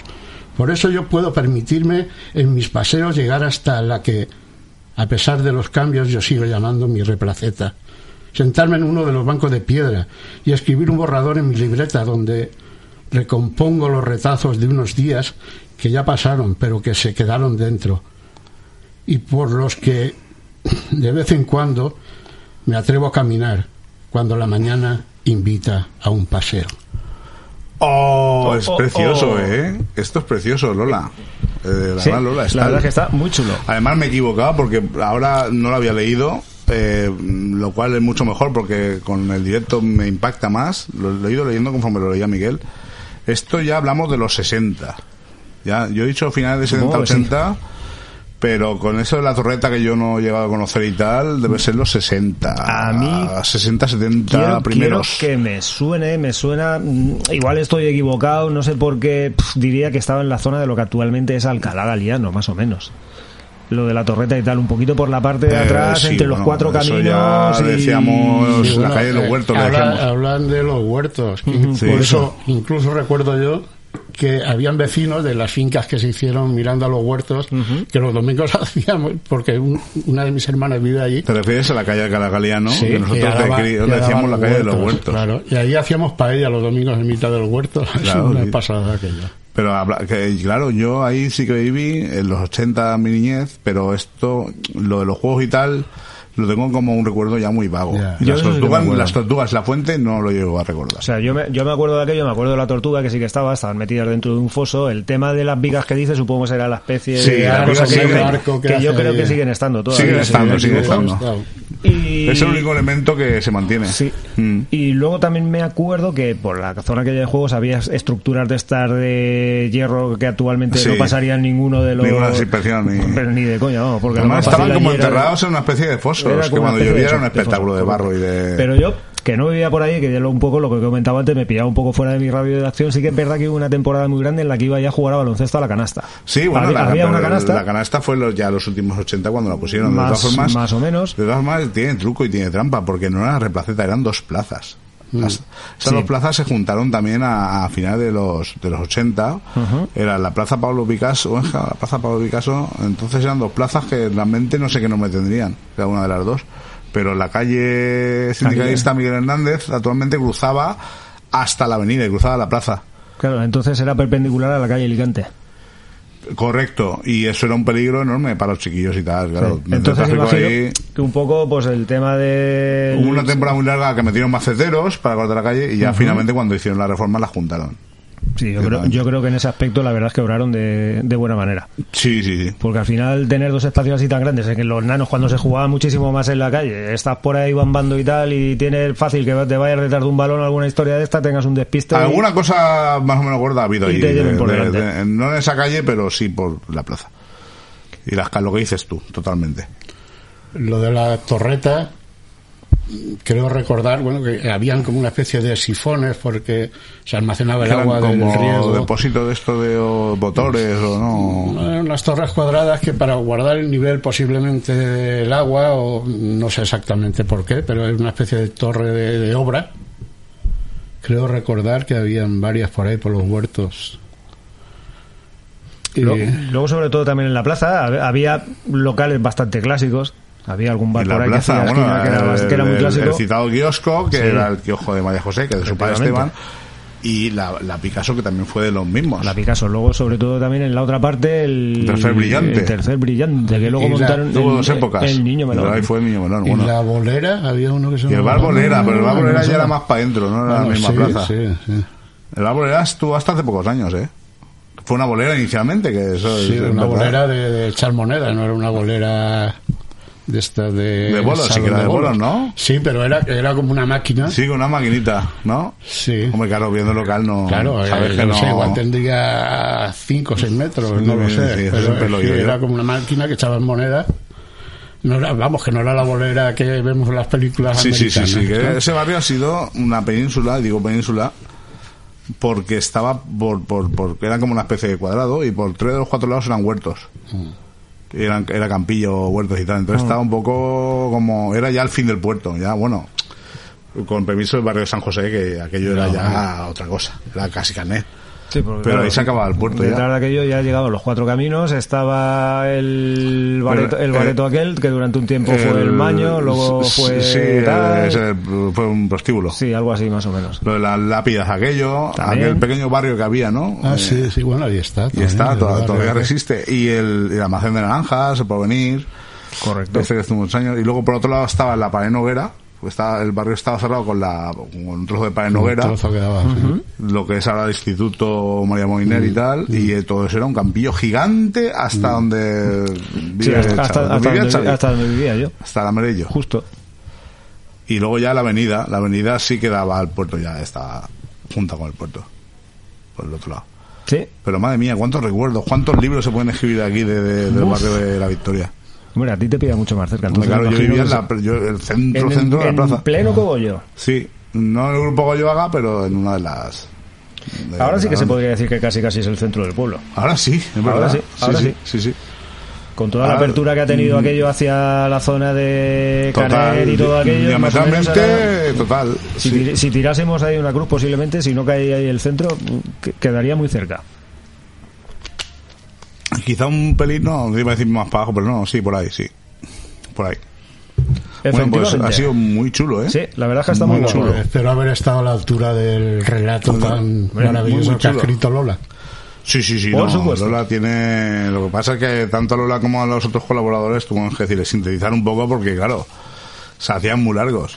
Pero oye, ha sido maravilloso. De hecho, es que ha llegado ahora en este momento un invitado Sí, que habría flipado si hubiera escuchado esto. seguro. Pues Ya- ya, ya- ya tendrá oportunidad de escucharlo. lo. Tendrá, ya os podéis imaginar qué invitado es, pero tendrá el placer de escucharlo luego cuando le llevaremos el programa. Correcto, pero de todas las maneras vamos a ir poniendo la sintonía, ¿no? Y va a ir calentando por la banda. Sí, sí. Porque le toca sentarse y le toca entrar Claro, él. además, mm, la magia de la radio la vamos a romper aquí, de alguna forma, y Xavi sabe por qué. Correcto. Así que, si queréis... Vamos a poner la... La píldora. La, la píldora. No hay píldora esta semana. No me marees. Esta semana no hay píldora de ciencia. Ya sabéis el nuevo formato, que por cierto, ha triunfado como la Coca-Cola. Yo creo que estuvo genial. mogollón. A la gente le ha encantado. Creo que a Belino también le ha encantado. Y veremos la próxima, que ya será para noviembre. Efectivamente. Así que vamos a poner la cuña, ya no me, me mareáis, como sabéis que estoy tontito y busco la paga, la cuña y vamos con la entrevista de la semana que acaba de llegar, efectivamente. Néstor. Néstor.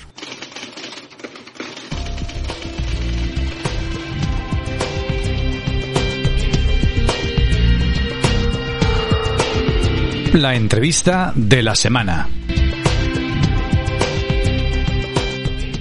Sale el número 23 y entra el número 24 que es Néstor Arres. Ya lo tenemos aquí sentado y vamos a proceder a la entrevista. Sale el número 24 y entra Néstor Arres, que rima como 23. Efectivamente, que sin haberlo intentado, te has, has visto cómo te tienes que presentar en las primarias, tío. Eh, estoy- Que de cultura iría, vamos. Voy a hacer hip hop ya dentro de poco. Hip hop. Estoy en ello. Muy bien. Seguro que se te dará bien. es, hombre, claro. Néstor, muy buenas. Muy Encantadísimo buenas. de tenerte de Bueno, nuevo one por aquí, time. estos micros. Iba a decir que es una de las pocas personas que ha repetido, No. pero ya ha repetido Ca- unas cuantas. cada, cada ¿eh? vez van, cada vez van pasando. Mira, esta temporada podríamos dedicarlo a eso, a entrevistar Pero a gente bueno, que ya pasó no, ha por repetido, aquí. no, no ha repetido por repetir, ha repetido por... No, hombre, por el tema del libro, tío. Claro. Que muy gustosamente nos ha traído la cara del fútbol. Luego vamos a pasar un poquito a que nos desenmascare los la cara que entresijos podía de la ser, cara del la- fútbol. eh, si se llamara la cara B del fútbol también casi casi también podía ser aceptado Pues nada, Según muchas gracias sabía. por la invitación eh, por segunda vez. Encantado de estar aquí, de hablar otra vez con vosotros. Y Y, nosotros- muchas gracias por, Y por nosotros dar a conocer el libro. Eh, sobre todo, pues bueno, vamos a ir con el principio, como solemos ir por aquí nuevamente. Breve. Sí pero vamos a hacerlo muy breve porque como ya estuviste aquí y, quién eres, y que tiene de meroteca los oyentes como sean Efectivamente. vagos Como la semana pasada remitimos a los Exacto. escuchas a los programas que ya están grabados con las personas que estuvieron aquí, rápido. en este caso con Néstor, que ya uh, entra muy a saco con cuéntanos quién eres súper rápido privada. Pues vecino de Puerto de Sagunto, criado de en... la placeta De la placeta. de la placeta. Correcto, sí, Claro sí, de la placeta. Eh, me crié allí rodeado de amigos y de un balón, evidentemente. Y, y nada, y bueno, ahora me dedico a la docencia, soy maestro desde hace 15 años, trabajo en la escuela pública y ahora mismo ya con mi plaza definitiva en Ausias Mar de Sagunto. ah mira pero tú estabas en Joaquín Rodrigo ¿no? Estaba en Joaquín Sí, Rodrigo. verdad, me Ah, estás en Match, muy bien. ¿Es el que está al lado de Vida para sí? Sí, Bueno, están juntos, no, no tenía muy bien el concepto, pero sí. sí, sí. Ahí estoy y ya pues ahí haré camino ya durante muchos años y todo va bien. Así bueno, que, muy, muy, muy, muy cerca de casa. Sí, sí, sí, sí. No se puede pedir más.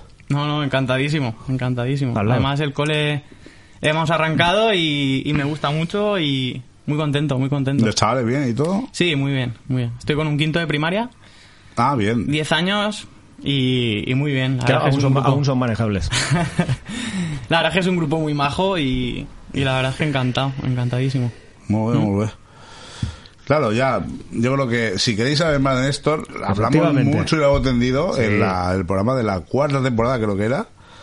Sí. Os invito a que lo busquéis porque está muy chulo. Que por cierto, os invitamos a que lo busquéis sobre todo porque la verdad es que la anécdota La anécdota es canela. Os marcó, ¿eh? O sea, Aquí tienes anécdotas, pero la vamos, luego al final la haremos sobre el libro, porque esta ya no no- yo creo que fue la mejor de las mejores. ostras, una de, las una de las Una buenas. mejores, una de las pero buenas.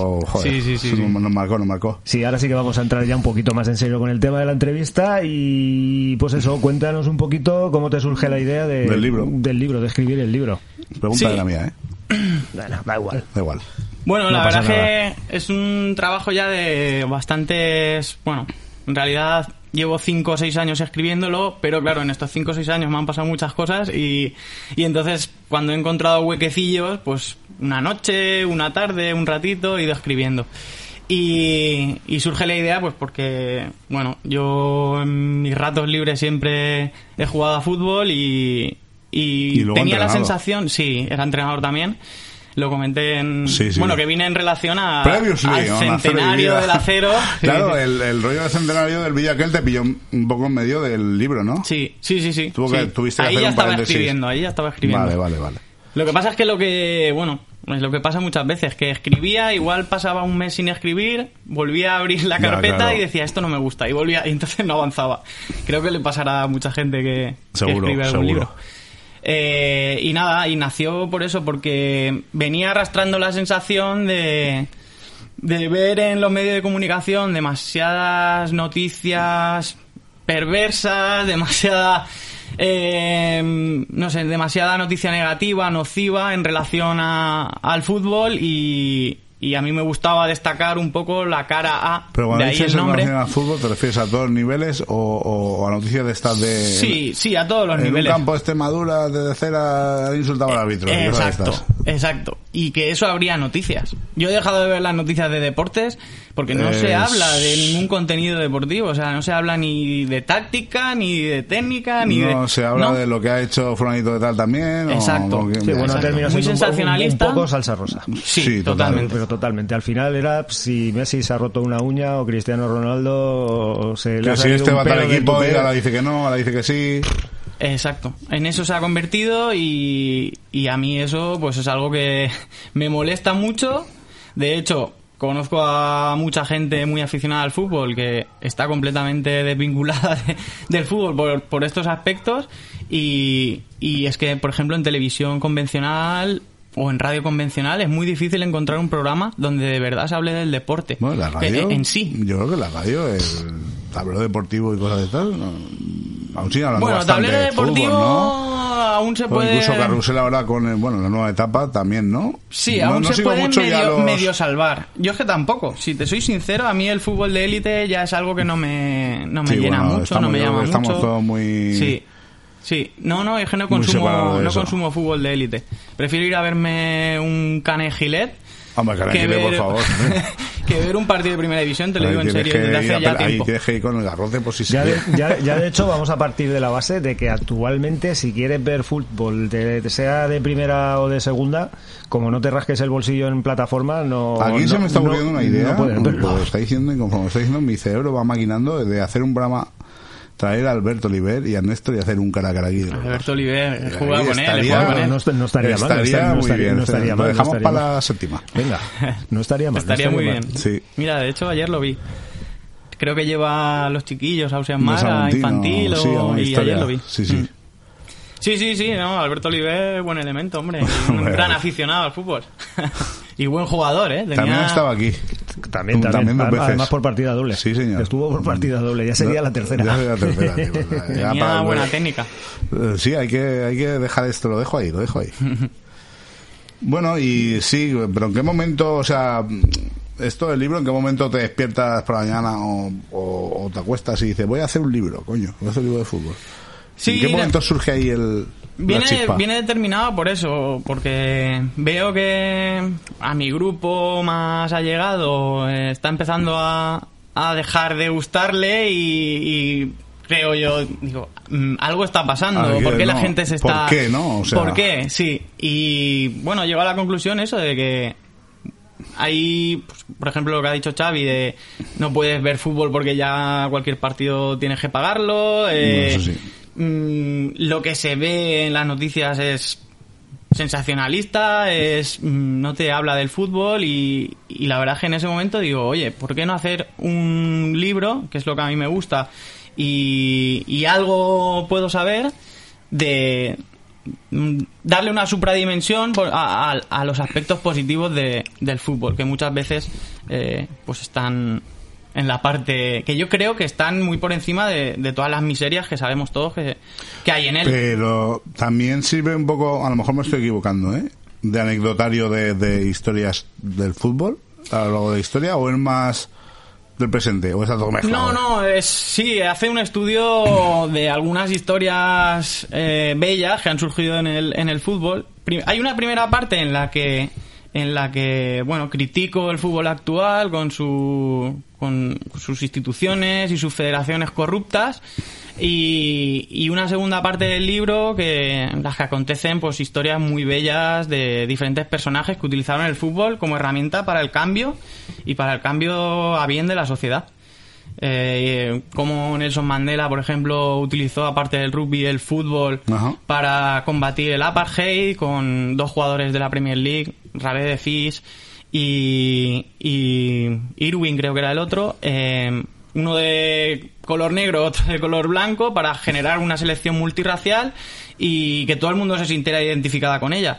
Y el país bueno, eh, salió un poco y se identificó mucho con esa selección, con la de rugby también, lógicamente, porque, porque vieron que era suya y que era la realidad del- de, de su nación. Y ayudó mucho a, bueno, a pasar esa página tan negra de, de la historia de, de Sudáfrica. Y luego ya, pues hablando de otros personajes, pues en el libro hay un capítulo dedicado a Drogba, de cómo paró una guerra civil en Costa de Marfil, Ajá. con sus acciones, con, con sus palabras. Una guerra civil que duraba ya cinco años. Y, y un tío como Drogba eh, se sentó delante de, toda la nación y fue el único que posibilitó que llegara que llegara la paz. Ningún político, ningún, Ni- ni ninguna persona eh, significativa del mundo de Costa de Marfil pudo hacerlo y, y él, pues con la fuerza que tenía, pudo aunar a esos dos, a esas dos facciones que, que luchaban. Y bueno, ahora la situación tampoco es que sea ideal, pero bueno, por lo menos no hay una confrontación como en aquellos Sí, no, tiempos. no tan directa, porque son países, por desgracia, Sí, y Estados Unidos mediante también muchas veces exacto. sale sí, una sí. guerra y se meten en Bueno, hay muchas potencias europeas también metidas que Sí, tienen sí, muchos sí. intereses y muchas mierdas. Entonces, en ese sentido, por ejemplo, se me ocurre también, creo que era Liberia. Liberia, si no me equivoco, George Weah me parece que fue presidente del gobierno también. Ujú. Sí, sí. ¿Y algo de Cantona tocas ahí? Con todo el... No toco, pero sí que he leído mucho sobre él. y del y- equipo este... El... Joder, el equipo republicano este. ¿el Celtic? No. El Clapton. El Clapton. Bueno, está el. Clapton Sí. y está el Celtic también. El Celtic también, sí, que siempre muestran banderas de las brigadas internacionales Eso es- eso es en sus partidos. curioso, ¿eh? Sí, sí, sí. Sí. Que aquí en España no pase y tenga Inglaterra... Vaya. Vaya, es muy Bueno, en curioso. España pasa en, en- en- en Vallecas. En Vallecas. En Vallecas y, y- y ya. Sí, sí, sí, sí. Sí, bueno, lo que pasa que también es cierto que no lo sé. El tema de los grupos ultras y tal. Bueno, allí, en, allí creo que el Clapton y el Celtic no son grupos ultras como A ver, el, el Celtic siempre ha sido el, el equipo de los católicos. no son no son ultras como aquí, ¿eh? Por lo menos, o sea, aquí en España éramos más, o sea, es verdad que en Inglaterra hay grupos muy chungos, pero creo, creo que no es el caso, ¿eh? De- de- del total desconocimiento. Sí no, que, lo, no lo sé. sí que es verdad que hay una diferencia importante que lo toco en el, en el libro. Hay un capítulo dedicado a Gus Hiddink. No sé si conocéis la anécdota sí, de... de Mestalla y la Bástica y tal. Muy sí, bien. sí, sí, muy bien. Y, y sí que ese capítulo lo inicio hablando de que los años 90 fueron muy gores en el fútbol español, de la libertad Bueno, absoluta sí, que tenían esos... Los sobre todo, los. Boys no Sí, sí, sí. Hostia, yo, yo personalmente, eh, cuando estuve currando en Alcocer, en una de las temporadas que estuve haciendo allí, coincidí con un chaval, este tío era de Reus, creo, y este era de la Brigada Blanqueazules. Otros. Y Claro, este yo me acuerdo que me contaba que antes del partido quedaban, se ponían allí hasta el culo de todo y iban a buscar a gente del otro equipo para zurrarse. No, pero y sí, si no encontraban a nadie del otro equipo, pues se zurraban entre ellos. sí, es verdad. Sí, sí, sí. Era la Es que los, de ultra- pasar el los domingo. ultrasur le- le- entraban dices, al estadio hostia. y les- y les dejaban su despacho y, y yo me acuerdo del Atlético de Madrid, por ejemplo, cuando se presentaron allí dos o tres encapuchados al, Sí, sí, al sí. entrenamiento y allí, vamos, ni seguridad ni hostia, allí mandaban ellos. ¿no? Y formaban incluso parte de los consejos Sí, de sí. administración Sí, y, sí, sí. o sea, era, estaba completamente institucionalizado. Hasta que creo que Florentino los tiró Sí. y en el Barça en la porta, La ¿no? porta tiró a los boisos, sí. No, pues no, que Sí. bueno, no es que sean personajes de mi agrado, pero hay que reconocerles que... que- No, lo que está bien hecho está... Claro, sí, sí. Esto es lo que, más o menos, yo creo que es de lo que estamos hablando ahora mismo, lo que yo creo que has estado intentando desechar en el, en el libro. Exacto. Entonces, ¿qué es lo que remarcarías tú como aspectos positivos del fútbol? Bueno, Te pues... pregunto yo que yo la verdad es que reconozco que he sido muy futbolero y cada vez lo, lo abobino más. Sí, a ver, mm, para mí los aspectos positivos del fútbol eh, están marcados simplemente por, por el, la competición viene entre- entendida como enfoque de, de autosuperación. Evidentemente, ¿qué nos gusta del deporte? Se puede decir que la competición es lo que nos gusta porque es algo inherente. A ver, es algo pero no una competición entendida como aplastar al rival, eh, Sí, machacarlo. de, de- de eh, superación de uno mismo. superación de uno mismo, aceptar la derrota. Yo creo que ahora Sí. mismo estamos en una sociedad en la que, no sé, eh, eh, el, el segundo ya es malo. El que queda segundo ya es El malo. fracaso en general está mal Sí, visto. está mal visto. Y no sé si, igual desde los colegios tampoco estamos preparando bien para que nos digan no, o para perder, o para... Y, y la vida en realidad es eh, el que queda segundo, el que queda tercero, el que queda cuarto, eh, ha participado, lo ha entregado, se ha, se ha ha dado todo y, y tiene que estar conforme con, con eso. Y yo creo que el fútbol ayuda a, a eso, a entender la derrota y a superarte y luego a intentar crecer como, como persona dentro de un colectivo. El, el fútbol te, te ayuda a socializar también, eh, te ayuda también a, a, no sé, en, en muchos aspectos a desarrollarte como persona y a mí, por ejemplo, yo todo lo que sé de respeto, obligación y moralidad le debo mucho le debo mucho al fútbol. Yo creo que en ese aspecto quizá también haya hecho mucho también, al ser el deporte más popular, a lo mejor gente, pues no tantos recursos, alguna historia de estas, en un momento dado, pues a salir También un poco del, un poco, pues, de vas lo- por de lo el chungo. rollo de que es lo que pasa mucho con el boxeo, de que en barrios muy pobres, yo creo que esto en Argentina sobre todo se vio mucho,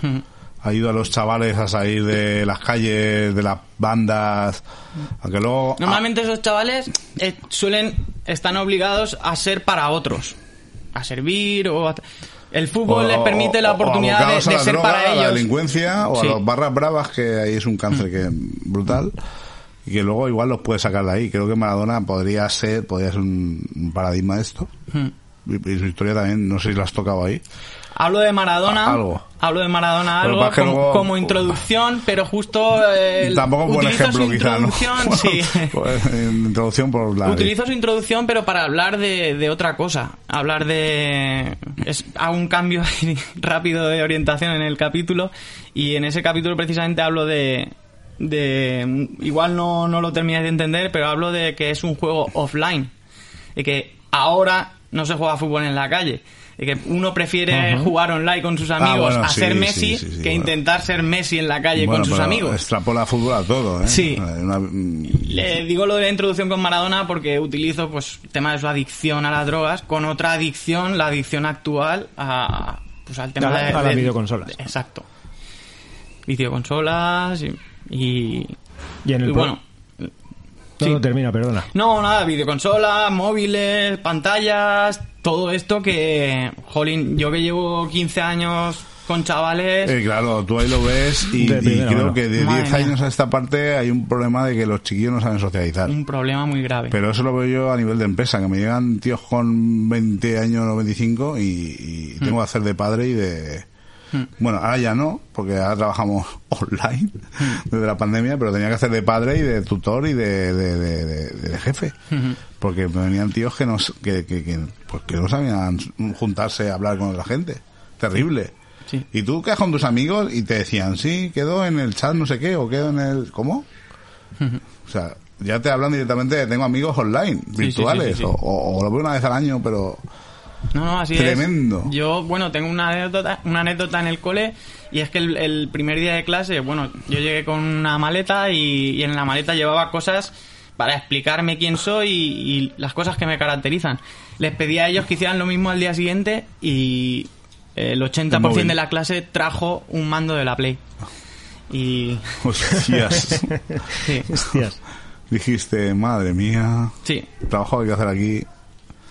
Y Terrible. es algo que creo que va a ser muy difícil cambiar y no sé, no sé cómo va a poder. porque ¿Esto, claro, esto crees que afecta también al fútbol? Me refiero, aquí, por ejemplo, en el puerto, por, por ejemplo, hay equipos tipo Mainostrum, está el Bielsa, está, tú lo sabes mejor que yo, ya me pierdo. Sí, sí, el acero, acero, fútbol base. que es que, por eh, ejemplo, de hace 20 años a esta parte hay mucho menos chavales en el fútbol, se apuntan menos o al fútbol o a balonmano o lo que sea por ese motivo, o sigue- Totalmente. se sigue manteniendo el número más o menos de... Totalmente. ¿Sabes qué pasa? Igual sí que juega bastante gente, pero solo a nivel federado. Entrando en un club. Y ahí vienen los problemas un poco de... Hay mucha gente que no se puede pagar 300 euros o 400 euros de cuota para jugar a fútbol. Y, Claro. y esa gente no tiene ya lugares donde jugar a fútbol, porque ya en la calle, yo a mí me cuesta mucho ver un partido de fútbol en una plaza últimamente en el puerto. Desmentirme si igual algún chaval con una pelota, dos. Los colegios Siempre, se siempre se puede ver a alguien por esas y jugando a fútbol y tal, pero En los partido coles, de fútbol tal cual conocíamos por Mm. aquel entonces con dos piedras como portería, No, dos no. carteras y tal. pff, yo Un creo- ejemplo creo que eso muy, no. muy rápido. Eh, yo ahora vengo jugando a, a fútbol aficionado, este de fútbol de empresas y tal, una liga de, de Canet que se juega. Y bueno, cuando nosotros teníamos 20 años, habían tres divisiones en el puerto de fútbol aficionado, Ajá. Dos de fútbol sala eh, y estaba más la liga de Canet. Ya no queda ninguna Y liga Liga de aficionados en el y la Liga del Río. Correcto. Joder. Ya no queda ninguna liga de ese tipo en el puerto, solo lo que- queda la de Canet. Es lo que te iba a preguntar ahora. Y hay seis equipos, o sea, está a punto de desaparecer también. Para que os hagáis una idea de los chavales de 20 años, o si de verdad les gusta, juegan en un club federado, pero por fútbol recreativo, tal. Sí, por no. pasar el rato y por, por- por los amigos y tal, no Sí. existe ya. no, no, no, ha desaparecido Bueno, existe la gente cincuentona ahí que de vez en cuando hace la torrada y cuando juegan ya van un poco Y borrachos. luego, sin embargo, sí que tengo la sensación, lo que pasa que también es a nivel federal, como tú estás diciendo ahora, de que hay un boom muy grande de, de equipos de chicas. Sí, muchísimo, muchísimo. Todos los clubs ya de aquí del puerto tienen ya equipos de chicas. O sea, de y antes solo tenían un equipo amateur y ahora ya empiezan a tener equipos de base. Incluso el acero creo que tiene Sí, un el equipo acero, de chicas por también. primera vez en la historia, el acero el año pasado Oye, el formó acero equipo. también tiene un, un, un equipo de diversidad funcional, creo, Sí. muy bonito. Mm. Eso no sé si sale en el- lo de Centenario, o no sé dónde lo he visto. Sí, sí, sí. Y- Llevan ya varios años con el proyecto. Y la verdad es que está muy chulo, ¿eh? De Sí, los está chavales muy bien, ahí, muy bien. los chavalas ahí dándolo todo y joder. Bien. Qué Sí. bueno. Mira, pues de eso no tenía ni idea. Sí. Eh, tengo una tercera pregunta, pero mm, la voy a cambiar de orden porque porque mm, porque no procede, ¿vale? Hablamos de eso luego. Ya salimos un poco del libro. Eh, las impresiones del libro, la recepción y la crítica, o sea, a nivel de amigos y a nivel de fuera, primero por los amigos que te han dicho del libro. Muy bien, la verdad es que eh, los que se lo han leído me han escrito mensajes y, y me han dicho que les ha gustado mucho, que, que ha sido muy ameno leerlo, que había muchos que me decían, lo he cogido esta tarde a las 4 y lo he acabado a las 10, o sea, del tirón.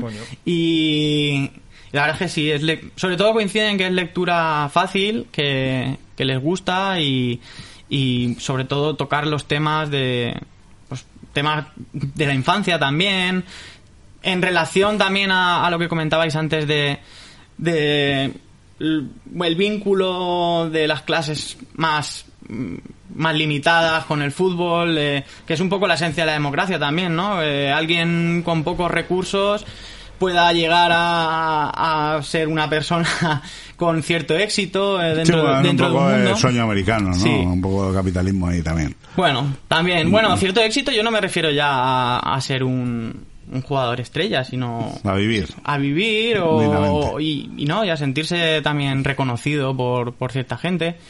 Y, y bueno, en parte también eso es la... Bueno, Sócrates, no sé si, si lo sabéis, el jugador brasileño, comentó que el fútbol permitía perder a los peores, mu- o sea, perdón, ganar a los peores muchas veces. Pues eso es un poco eh, también la esencia de, de este libro, que muchas veces en el fútbol no siempre gana, no siempre gana el, el mejor o el que más. Y también este, en este aspecto, pues tiene un, un punto, pues no sé si llamarlo de izquierdas o, o de o de la gente que tiene más, más problemas para, para poder salir adelante.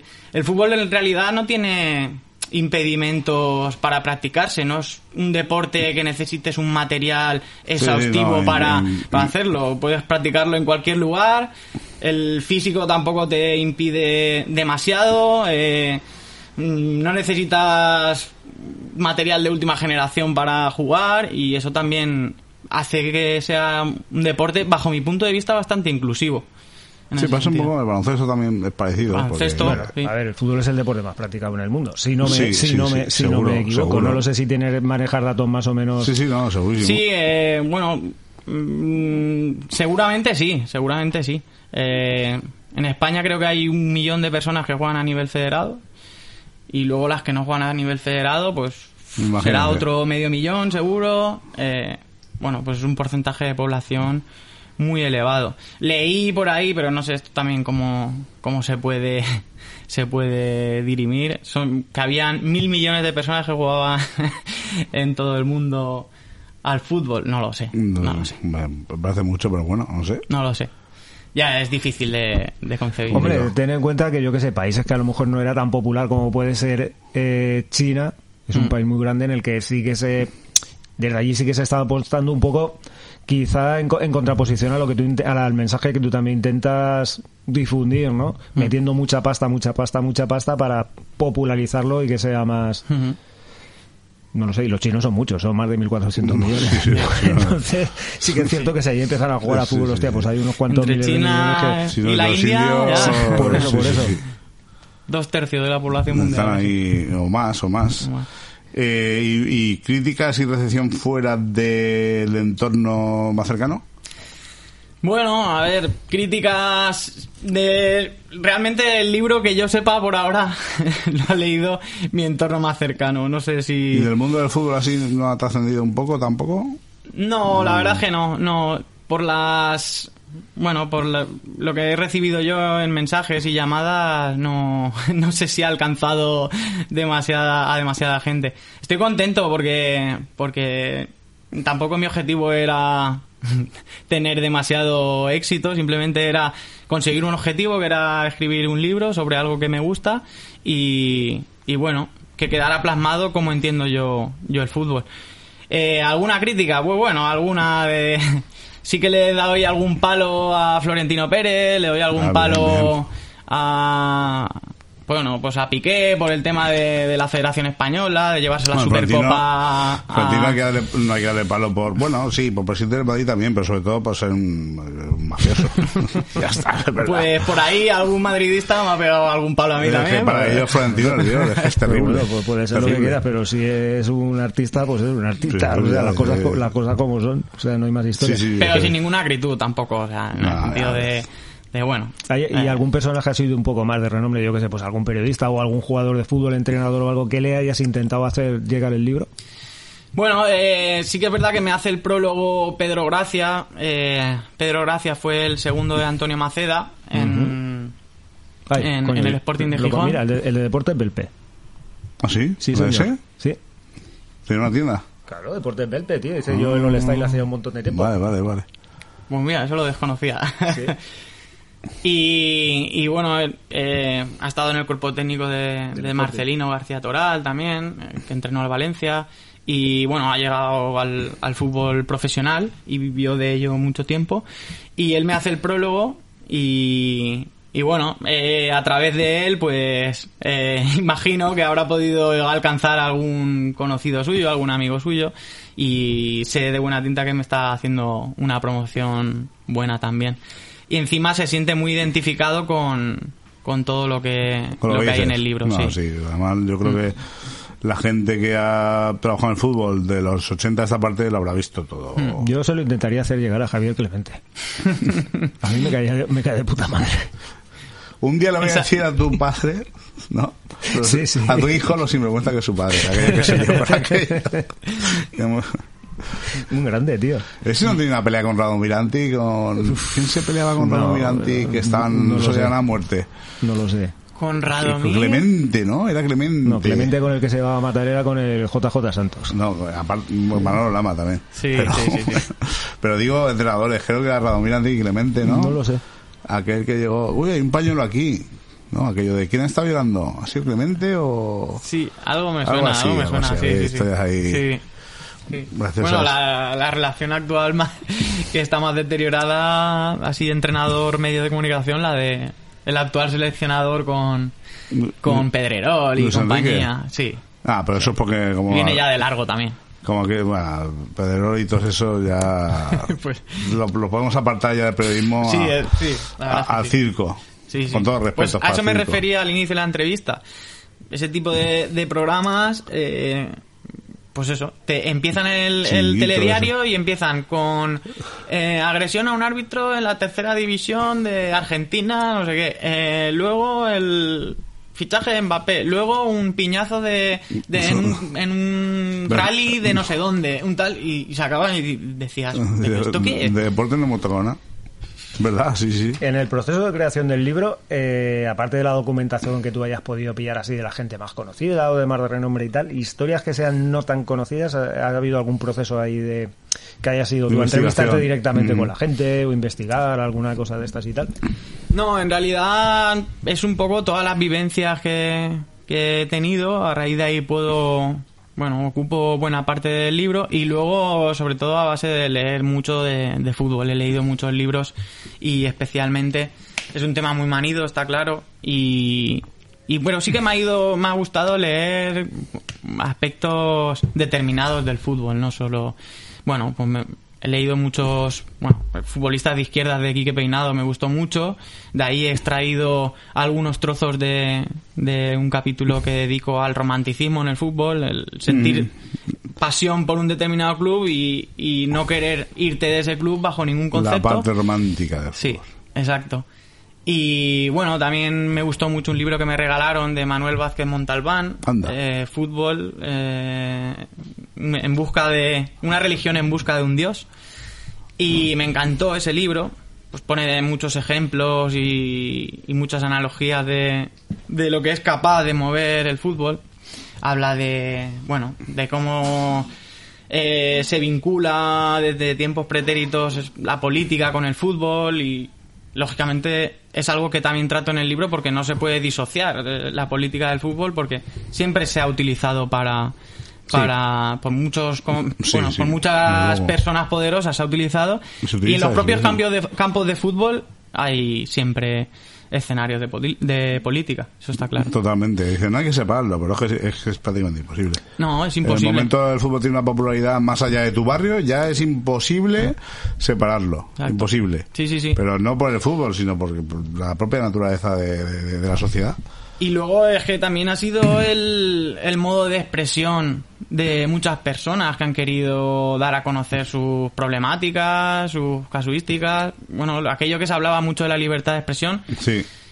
sin ofender, sin tratar de ofender, porque hay cosas que también pueden dañar a otras sensibilidades, pero no puede dejar de ser un lugar donde haya libertad de expresión, bajo mi punto de vista. Vale, pues eh, vamos a ir con la cuarta, que es la tercera, y un poco de lío. ¿no? ¿Está el fútbol hoy de hoy completamente perdido? Sobre todo Yo a nivel de élite hablo. Sí, a nivel de élite yo El creo tema que... de las apuestas y todo. Yo creo que a nivel de élite es imposible. No sé, eh, no hay vuelta atrás. Son empresas y Sí, van a sí. la suya y ya está. Yo creo que es un tren que igual descarrila junto con otras cosas dentro de no mucho tiempo, porque no hay que perder de vista también que, que la sociedad va cambiando y igual la gallina de los huevos de oro se acaba, porque eh, las audiencias han, Han bajado, bajado un montón, mucho. un montón. O sea, creo que hubo una comparativa hace no mucho de la final que jugó el Villarreal de Europa League hace unos años y era una final, no era el partido Betis Osasuna. Sí, sí, sí, de-. Y mm, esa misma noche creo que Ibai ya nos había retransmitido, no sé si un combate de boxeo, Ah, sí, no sé. sí, pero eso fue hace no mucho tiempo, ¿eh? Un par de años, ¿no? Por sí, ahí, ¿no? sí, por ahí. Y bueno, fue superado el partido de la final con, con creces por la audiencia. Entonces, yo creo que mm, me está dejando de gustar, eso es obvio. Las nuevas generaciones ya no se tragan un partido de 90 minutos de primera división, No, porque no se lo tragan. Eso es verdad. A mí me cuesta. Y Y además- te digo, yo no consumo fútbol de, Además, de es que lo ves porque vas al bar y, y yo me quedo muy flipado con eso, que antes íbamos al bar de críos a ver el fútbol. Y veías a los abuelos con su equipo, no sé qué, bueno, te Mm. podía gustar o no, pero es que ahora van por el tema de las apuestas. Sí, O sea, ahora- sí, sí, sí. Es, Ahora- es ahora mismo- increíble. Sí. ¿Cuál, A meter ahí la pasta y te importa medio tu equipo. Yo aquí he metido 10 pavos, quiero sacar 30 o yo qué Sí, sé. sí, o- sí, sí. No, lo del tema de las apuestas es algo escandaloso. Escandaloso. Entró Pero- en España casi sin regulación ni nada. Y Y, ah, además mira, es- esta tradición está- inglesa, es- vamos a es- implementarla aquí y tal.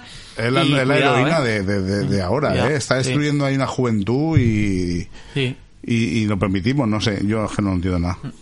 No, no, es, es lamentable y además el, el deporte, no solo el fútbol, eh, se está viendo como en el tenis, y, igual el, el 30 del ATP pierde con el 1200 de- o finge una lesión o Sí, sí, sí. cosas que están siendo muy, muy, muy extrañas. Sí, y ya detrás, está- ahí ya estamos hablando del amaño de apuestas y movidas de estas. Sí. De lo cual aquí en el puerto y en Sagunto Sabemos bien, sabemos ahí un el- poco. Sí. de la sí. cara B del fútbol, Sí, sí, aquí sí. en Puerto de Sagunto. Esa es la cara B. Lo más reciente creo que ha sido las criptomonedas, esas chungas. Sí, el es lo más, lo reciente, pero bueno, luego vino lo del acero con el tema aquel del partido amañado con los corners o no sé qué También, movida. también, es que fue de la misma época. Sí, pero claro, lo que pasa es que también es que es bastante curioso. o Lo sea, de las criptomonedas, perdona, lo de las criptomonedas ha sido recientemente, de hecho la temporada pasada. Eh, bueno, Ha pues sido más reciente, implicaron sí. a muchos jugadores eh, que, que las familias invirtieran dinero ahí. Creo y que los tal. engañaron un poco. Estafa que parece presuntamente eh, a todos los niveles. Y lo del acero sí fue hace pues ya unos 6, cinco- 7 cuatro o años. cinco ya. años, Sí, más o menos. Sí. Que estaba metido un jugador y un entrenador, puede ser, o algo así, o no me acuerdo muy La, bien. histo- la historia a mí me suena que había varios jugadores del acero que tenían la historia esta y le estaban diciendo al portero que si se dejase Sí, meter sí. un gol o no sé qué movía. Sí. Y el portero se ve que dice, no. "Pero sí, pero ¿qué vais? Y entonces este se ve que se fue, habló con el presidente y el presidente dijo, ¿aquí qué pasa? Y el presidente creo que denunció. Pero eso, tío, eso no... ¿Tú conoces a alguno de los implicados ahí? sí, sí que conozco, sí que O sea, conozco. cómo se les va la olla tanto. Pero, a ver. Sí, no, pues, pues, pues mira, un- una falta de respeto increíble, una moralidad por los suelos, mm, vamos, nada de honradez. Y no pisaron Y- cárcel porque Dios no quiso, ¿no? Pues, no lo sé cómo a- ha acabado el asunto, A pero... mí me suena que hubo alguno que no pisó cárcel porque creo que se fue a jugar a Finlandia o a Islandia o a algún sitio de estos. Me suena. Madre mía. Es nada, y encima una institución centenaria como el acero, pues fíjate tú qué respeto a los socios que llevan Sí, sí, sí. 70 años viendo el fútbol y... Bueno, nada, pero esto no es exclusivo aquí. es decir, No, es no. que- No, está a todos los niveles y, y en, en muchos deportes. ¿Cuál, Sí, cuál sí, crees sí. tú que fue el punto de inflexión, el momento en el que dices, hostia, esto se nos está empezando a ir de las manos? eh, La A época ver, de el-. El, ¿No? cuando sí, Empezaron cuando llega la ley del millonadas. deporte del 90, que obligan a casi todos los clubes a transformarse en sociedades anónimas deportivas, ahí empieza el fútbol a su declive. Y Lógicamente a empieza a perder su millonadas. identidad, su esencia, eh, empieza a haber también, lo hablo mucho en el libro, una desidentificación progresiva de, de- de la gente. Empieza a haber como nada de lo que se decide en el club eh, les es consultado a, la- a los aficionados y, y a raíz de esto actualmente están emergiendo clubes de fútbol popular que antes fuera de micro lo hemos estado mencionando es un clavo ardiendo a los que agarrarse. Yo es uno de los que me agarro. Bueno el fútbol popular el fútbol recreativo el fútbol formativo que es el que al final tiene la bueno pues la esencia en sí. Y este fútbol popular pues, es un fútbol social un fútbol que que está al lado del aficionado, que consulta en asamblea a sus aficionados qué es lo que quieren y qué es lo que no quieren hacer.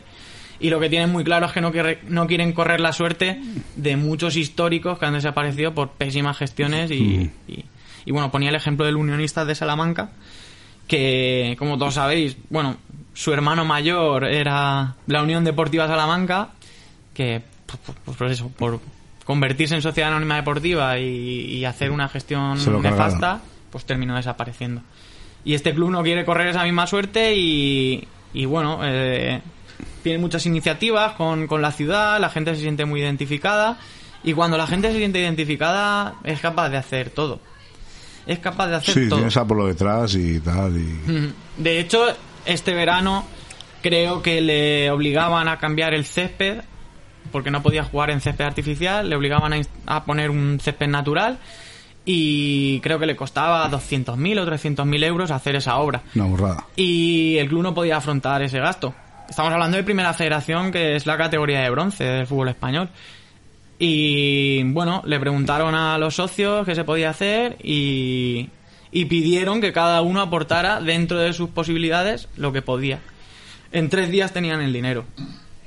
Y adelante, césped natural y están compitiendo. Hicieron un crowdfunding. Bueno, Sí. Es una especie de crowdfunding, pero... Sí, sí, sí. Pero más grande. Más. A lo- más, más a lo bestia. es Cuando te sientes identificado, pues la gente es capaz de, de hacer sacrificios, en este caso económicos. Muy curioso. Sí, no, no sabía yo sí. eso de ¿Y algún, fútbol popular. algún equipo así o algún club así de este estilo, más o menos fútbol popular que llamas tú por aquí por ¿Por la zona? Aquí por en la la, zona. comunidad valenciana, valenciana hay varios. Eh, lo que pasa es que están en categorías de regional.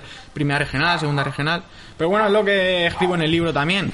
Que la grandeza de un club no viene determinada por la categoría. Y es lo que, claro, es lo que sí, pienso sí. yo.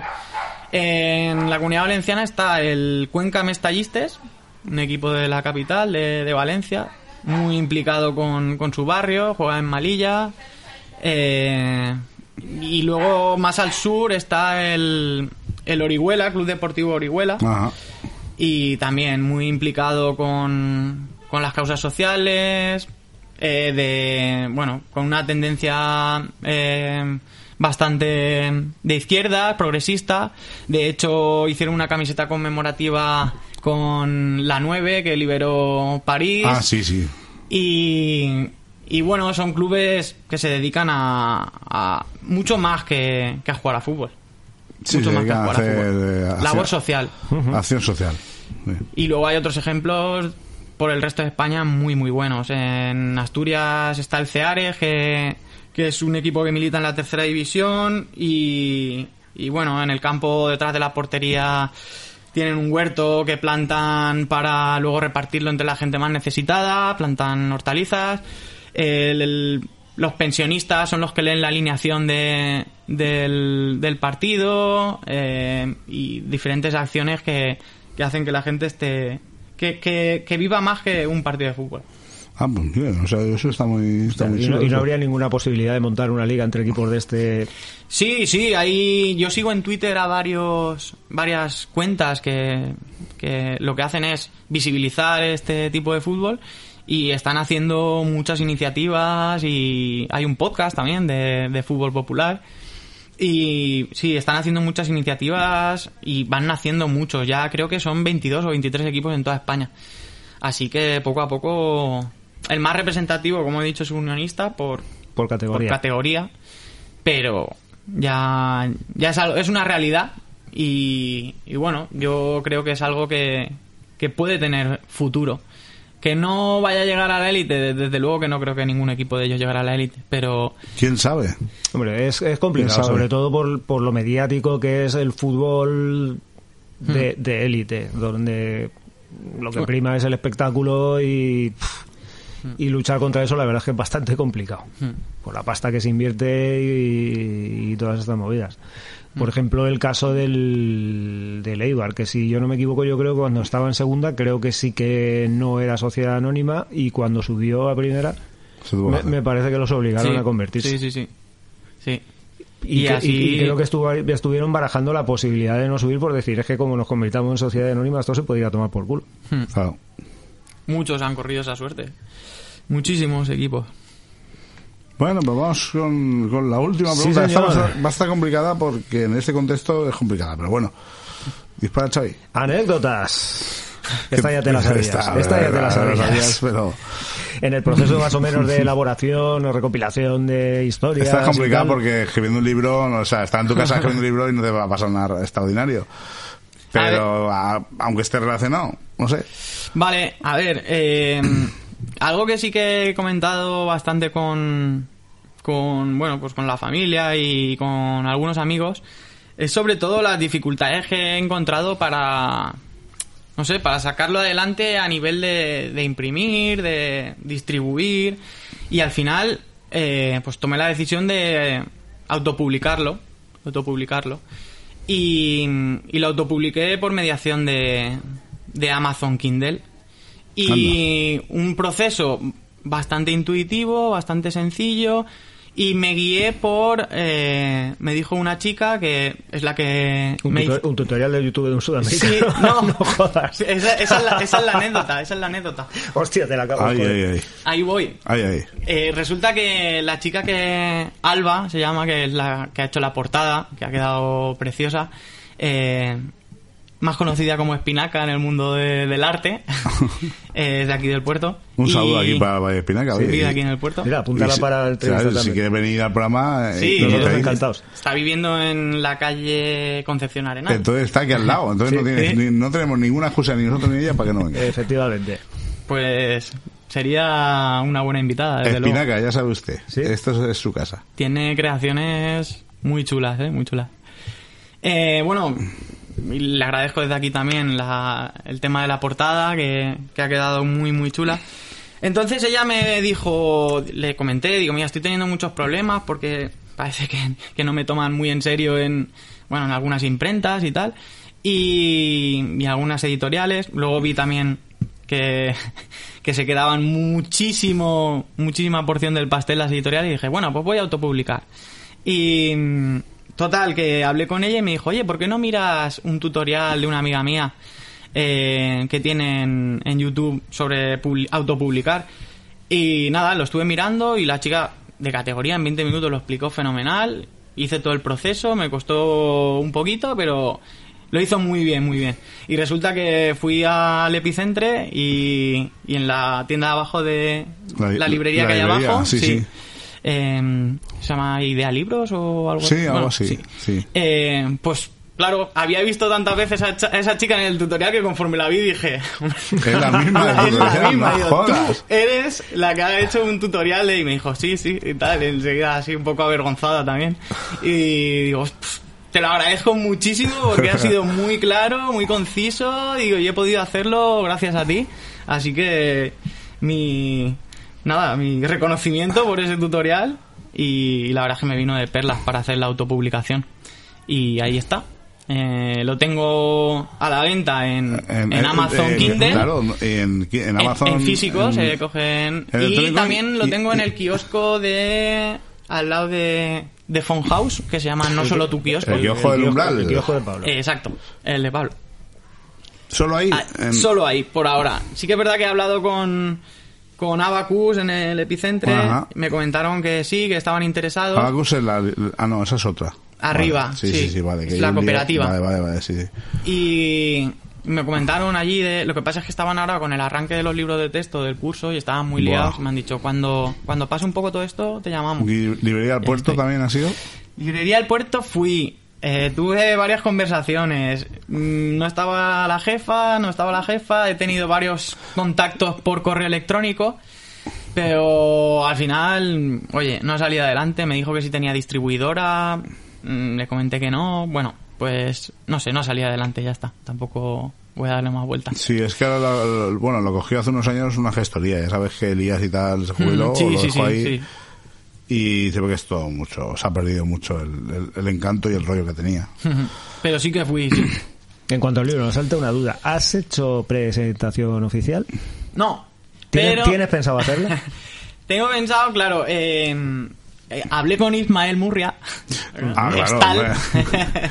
Ese tal Ismael Murria, sí, sí. y, y me comentó, oye, ¿qué te parecería si en, com- es un libro que también, bueno, pues la gente, los chavales jóvenes, puede ser un tema que les motive a la hora de Ajá. iniciar una lectura? Y me dijo, ¿qué te parece si vamos al Club del Moro y que él trabaja allí en el instituto y hacemos allí una presentación y que lo vean los chavales?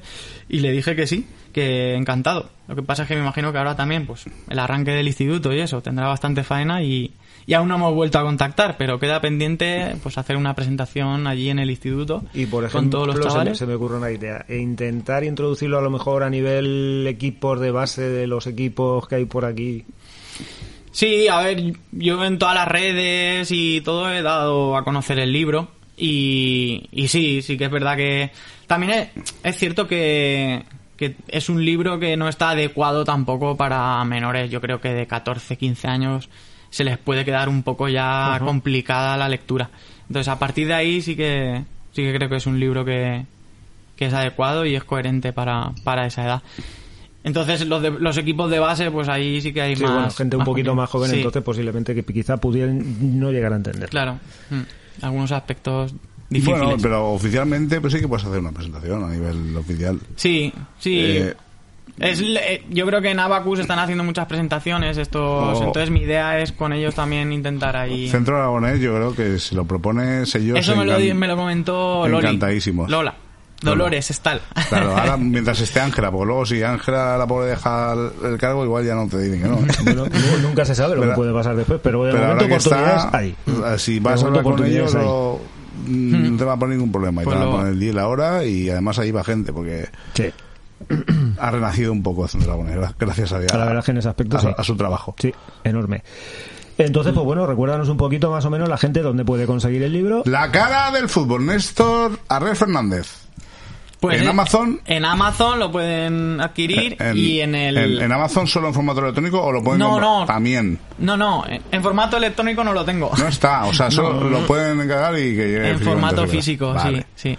Ok. En Amazon y en no solo tu kiosco, en, en la avenida El kiosco 9 de del octubre. Triángulo Umbral, El correcto. kiosco del Es la Umbral. avenida, al lado del Fonhouse, al lado de la autoescuela, más o menos por ahí, a la, Sí. la floristería, Correcto. por ahí eh, entráis y preguntáis.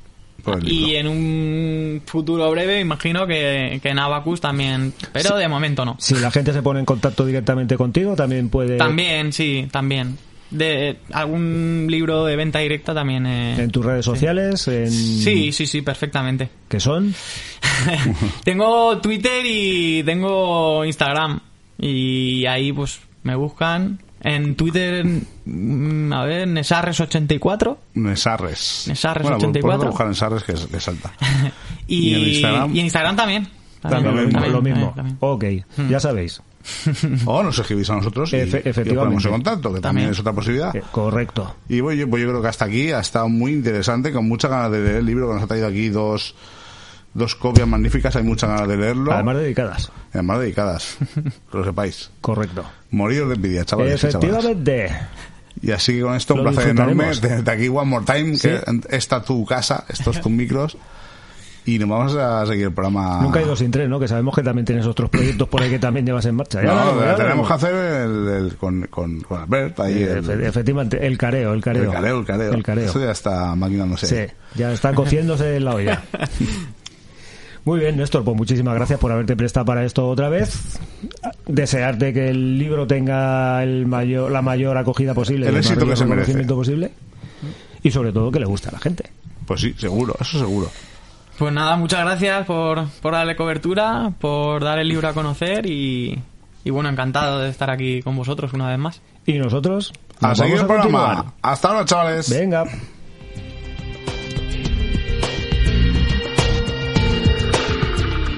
Oye, ¿cómo molan estas historias del Vale, fútbol pues, cercano? Cómo mola traer aquí a los amigotes, Sí, porque, sí, sí. bueno, mola traer a todo el mundo. Correcto. Los que no son amigotes acaban siendo amigotes. Y los amigotes ya de aquí, de la familia que dices tú, estamos súper a gusto entre amigos. Es que si nos veis aquí con, con los micrófonos, con el cafecito, las cervecitas y tal, Hombre, el almuerzo, la mozzarella, tío, esto aquí en Valencia querría es, venir es todo el mundo. una religión. Querría venir aquí todo el mundo, de verdad lo digo. el ¿eh? de lomo completo. Eso es. Y la cerveza. Pues oye, mucho éxito, cremat. Mucho éxito en la cara del Sí, fútbol. efectivamente. Mucho éxito en tu vida pro- mm, profesional y personal, por supuesto. Néstor, muchas gracias por haber estado Claro, aquí. y sobre todo, ya sabes, en el momento que se concrete alguna historia para presentar el libro, cualquier historia, háznoslo saber, nosotros lo lanzamos al espacio y, y que llegue al mayor número de gente posible. Correcto. Dicho esto, De paso, ansioso estoy. por saber. ¿El sabías que? Venga, ¿Qué movida es esta tan rara? Kim Jong-un usaba Adidas Pedrator. Pedrator. Pedrator. Ah, Predator. Yo es que siempre las he llamado Pedrator. Para mí eran las Adidas Adidas Pedrator. Realmente eran las Adidas pe- Predator, pero para mí eran las Pedrator. ¿Me recuerda Pedracon? ¿eh? Era- eran más populares, eran más de pegar pedras. Sí, sí. Pues esto viene un poco, pues esto, con el tema de que, pues eso, el libro de, fu- de, de fútbol, no, perdón, de Néstor va sobre fútbol, tal. Y pese a que de momento no nos han empezado a dar mucho por el culo, eh, estamos a un mes y medio de que empiece el Mundial. Sí. ¿Verdad? En o sea, el mundial chungo ese de. Sí, sí, sí, correcto. de Qatar. El Mundial de, de Qatar. No vamos a Qatar el Mundial, sino que el Mundial lo van a jugar ahí en Qatar. Pues eso, Mm. al final con este tipo de historias, un poco... Pues la verdad es que viene muy traído un poco también... a por- colación de la entrevista que, Sí, de, que pues desafección me da este mundial, ¿eh? Sí, pues, Yo creo que en pues general- nosotros tenemos todo el dinero del mundo, hacemos lo que nos sale de las mundial- pelotas y el mundial se juega en, en otoño invierno po- po- porque tenemos mucha pasta y porque nosotros ¿Qué, lo valemos. Es lo que tiene el mundo del fútbol, Ay. el fútbol del fútbol de élite, el fútbol que decía el Ángel María Villares. Eh, sí. Y bueno, ¿qué, qué es esto? de- Pues todo viene un poco por ahí. Esa, está intentando buscar curiosidades del mundo del fútbol y tal. Y he encontrado tres o cuatro retazos por ahí que yo creo que te van a molar bastante. Yo A creo ver, que si, si yo creo que todos cuando tenemos una imagen de mundial de fútbol, nos viene un poco la imagen del el maracanazo, ¿no? Sí. El maracanazo Sí. eh, es, es que afino me parece que se llamaba el jugador uruguayo aquel que metió el gol en la final contra Brasil, que perdió Brasil y hubo gente que creo que se suicidó y todo porque perdió Brasil. Se Bueno, jugó- en la final se jugó en Maracaná y yo creo que mucha gente tenemos la imagen Ah. de que Maracaná es la hostia de grande, que es el estadio más grande del mundo. Y no es así. Pero no es así. No. El estadio... Maracaná es muy grande, ¿eh? Maracaná es muy grande. He estado mirando antes y creo que... ¿Quedan 120.000 o por ahí? No, que va, ni de coña. Eh, Creo que ahora mismo está en 80 y algún mil, no llega a 90.000. Ah, no bueno, no claro. está ni entre los 10 estadios más grandes del mundo. En la época sí, igual sí que fue el más grande. El, el, el Camp es de los más grandes también, ¿eh? Yo creo que el estadio más grande del mundo está en un lugar que ni te lo imaginas. De Murcia. Sí, al lado, en Alama de Murcia. En, en Almería. El estadio más grande del mundo se llama Rungrado Primero de Mayo Anda. y está situado en la ciudad de Pyongyang. Corea, En Corea del, Norte. Corea ¿Cómo del no? Norte. ¿Cómo no? 114.000 espectadores. Hostia, madre mía, qué, qué, qué Imagino que allí será donde se dé los baños de multitudes el señor este, el Kim Jong-il, este, un poco por ahí venía Kim lo de Jong-un. Kim, Kim Jong-un, el, rollo venía por ahí. He sacado algunos retazos también más por ahí, alguna Pero curiosidad. también tienen las autovías más grandes del mundo. Vacías, por supuesto. Sí, imagino, no habrá Sí, ¿no? sí. El tema de un poco con el rollo de los balones, ¿no? De lo que es el, la infraestructura, material que se utiliza y tal. El 80% de los balones que se suelen utilizar, balones oficiales para ligas y todo Ajá. este tipo de historias, se fabrican en Pakistán. Anda. En ese aspecto, la verdad es que también se metió bastante caña porque eh, mucho trabajo de subterfugio, nanos que estaban ah, allí cosiendo balones Sí, y sí, y tal, am- ¿no? am- amancismo. Sí. Volviendo un poquito a lo que es el tema del, del Mundial de Qatar, Sí. la final del Mundial de Qatar, la final y el partido inaugural, se va a jugar en la ciudad de Lusail. Ajá. Y dicha ciudad está Lusail. todavía por terminar de construir. O sea que están O sea, está- están haciendo la ciudad ex profeso Solo para la el, ciudad mundial. para el mundial. Sí, señor. Van a colocar ahí un estadio de 80.000 personas. Flipa. Y creo que iba a tener un, no sé si hablaban algo así como 35 kilómetros cuadrados, iba a albergar 200.000 personas, una cosa así más o menos. Para que veáis lo que hace la pasta, una ciudad que está todavía sin construir, claro. Esto lo he sacado de eh, eh, eh, eh, eh, eh, agosto de este año, del 2002. Sí, sí, a- a- Pero ahora viene aquí un poco la historia a la cual viene relacionada el ¿Sabíais qué? Habían sido la gran sorpresa en los Juegos Olímpicos de Londres. Y hacía apenas dos años que habían recibido la independencia del Imperio Británico. Ajá, estamos, sí, hablando, la- estamos hablando de la India. Ah, que ha quedado de sí. Sí, señor. La India eh, se ve que en, en el torneo de fútbol de las Olimpiadas de Londres de 1984, ya he dicho antes que hacía dos años que habían recibido la independencia del Imperio Británico, Sí. hicieron un papel bastante digno. Creo que cayeron en octavos de final en un partido muy ajustado contra Francia. Y entonces, viendo el tan buen papel que habían hecho en el torneo de fútbol de esas Olimpiadas, eh, para el Mundial de Brasil 50, eh, FIFA decide que a Asia le iba a dar una plaza.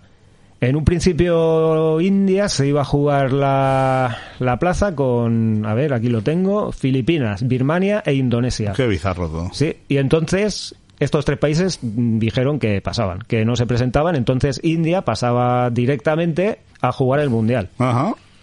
Lo que pasa que India declinó también la invitación. Ah, al final no... Al final, al final no jugaron el Mundial. En un principio la- dieron dos razones oficialmente, por llamarlo de alguna manera, ¿no? La primera decía que, que estaba muy lejos y tal, Ah, y que no valía la pena hacer un desplazamiento tan largo para disputar un torneo que era bastante menos importante que unas Olimpiadas. Por aquel entonces los mundiales de fútbol se ve que no eran muy importantes. Otra de las razones que dieron era que... A ver, lo tengo por aquí. Sí, que no les iba a dar tiempo a preparar eh, a conciencia al mundial para hacer un buen papel. Pero, ¿sabíais qué? ¿Sabéis? ¿Sabéis la verdadera razón por la que la selección de la India Declinó ir al declinó Mundial. ir al Mundial de Brasil 50 fue, Por, por, por- ni, ni te lo imaginas, no, porque no no. los dejaron jugar descalzos. No jodas. ¿Qué querían? ¿Jugar descalzos? Efectivamente, en, en eh, a ver, en las Olimpiadas de Londres el 48 disputaron el, el torneo de fútbol, algunos jugadores descalzos y otros sin botas con los pies vendados.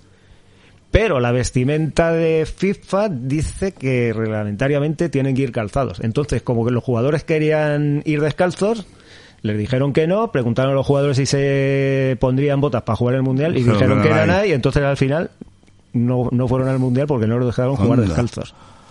Oye, para que veas, ¿eh? Curiosidad. Sí, los, sí, sí, yo cuando lo leí me quedé flipado también. los indios, macho. De hecho, según parece, luego sí que disputaron al- algún torneo de allí, de Asia y todo el rollo y tal, haciendo muy buen papel, incluso creo que llegando a ganar alguno y jugando descalzos. Lo que pasa que luego al final, por lo que sea, perdió pe- popularidad del fútbol y tal y al final ya no volvieron a hacer nunca nada más.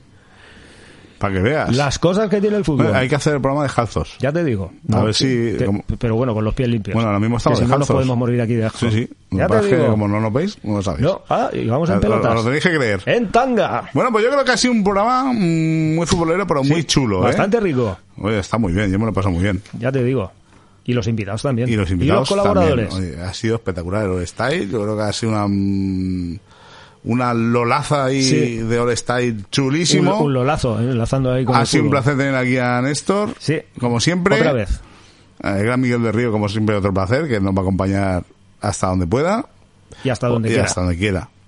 Y nos vamos a ir ya sin... eh, Vamos un poco a... Al festardor. A Matacaballo porque no sabemos aún la semana que viene a quién tenemos. Bueno, alguien, alguien bastante O sea, importante que decir, se están barajando bastantes cosas, pero aún no tenemos claro. Pero en cualquier caso, va a estar muy chulo. Seguro. Más y mejor, como decimos siempre. Venga. Y, y hasta la semana que viene, mientras tanto, nos vamos a ir con una de las estrellas, uno de los grandes triunfadores del Festardor. Cabeza de cartel. Eh, caballo ganador, Keiso. Mm, se sale un poco de mi línea, Línea de- editorial. línea editorial, pero creo que está muy chulo el tema, creo que es un temazo y que una letra espectacular. Con todos ustedes y todas ustedes, Keiso, esto no para, como el podcast, esto no para. No, Y Nos vamos. mientras lo escucháis, nos vamos correcto. moviendo. Vamos desmontando los bártulos y nos vamos para Así, casa. así que la semana que viene más. Y mejor. ¡Hasta, luego!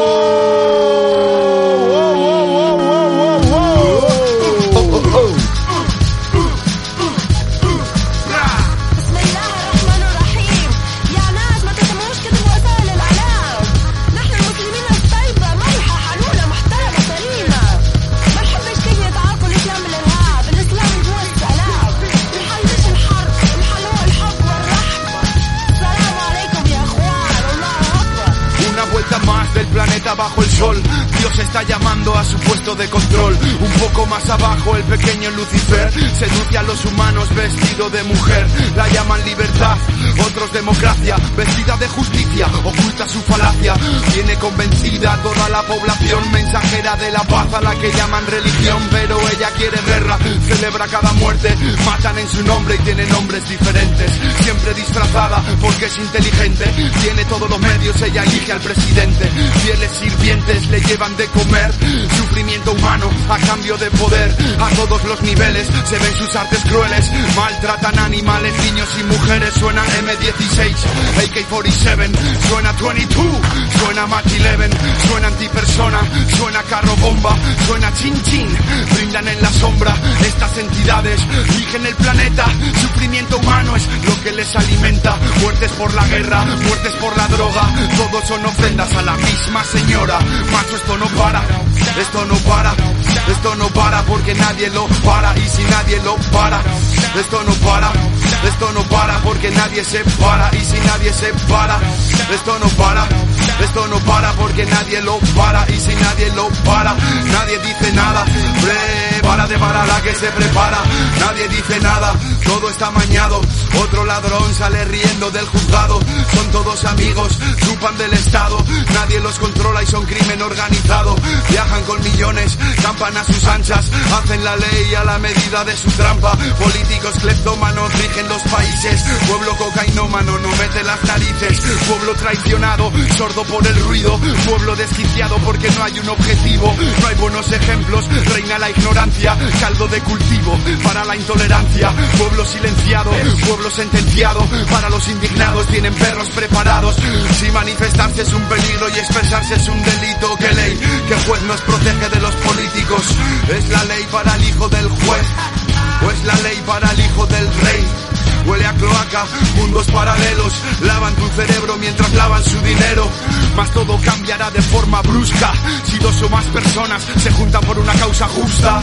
Corto y devuelvo la conexión, que alguien traiga una solución, porque macho esto no para, esto no para, esto no para porque nadie lo para y si nadie lo para, esto no para, esto no para porque nadie se para y si nadie se para, esto no para, esto no para porque nadie lo para y si nadie lo para, nadie dice nada, prepárate para la que se prepara. Si tienes frío, muévete, si estás cansado te espera, muévete. Si tienes frío, muévete, si estás cansado te espera, muévete.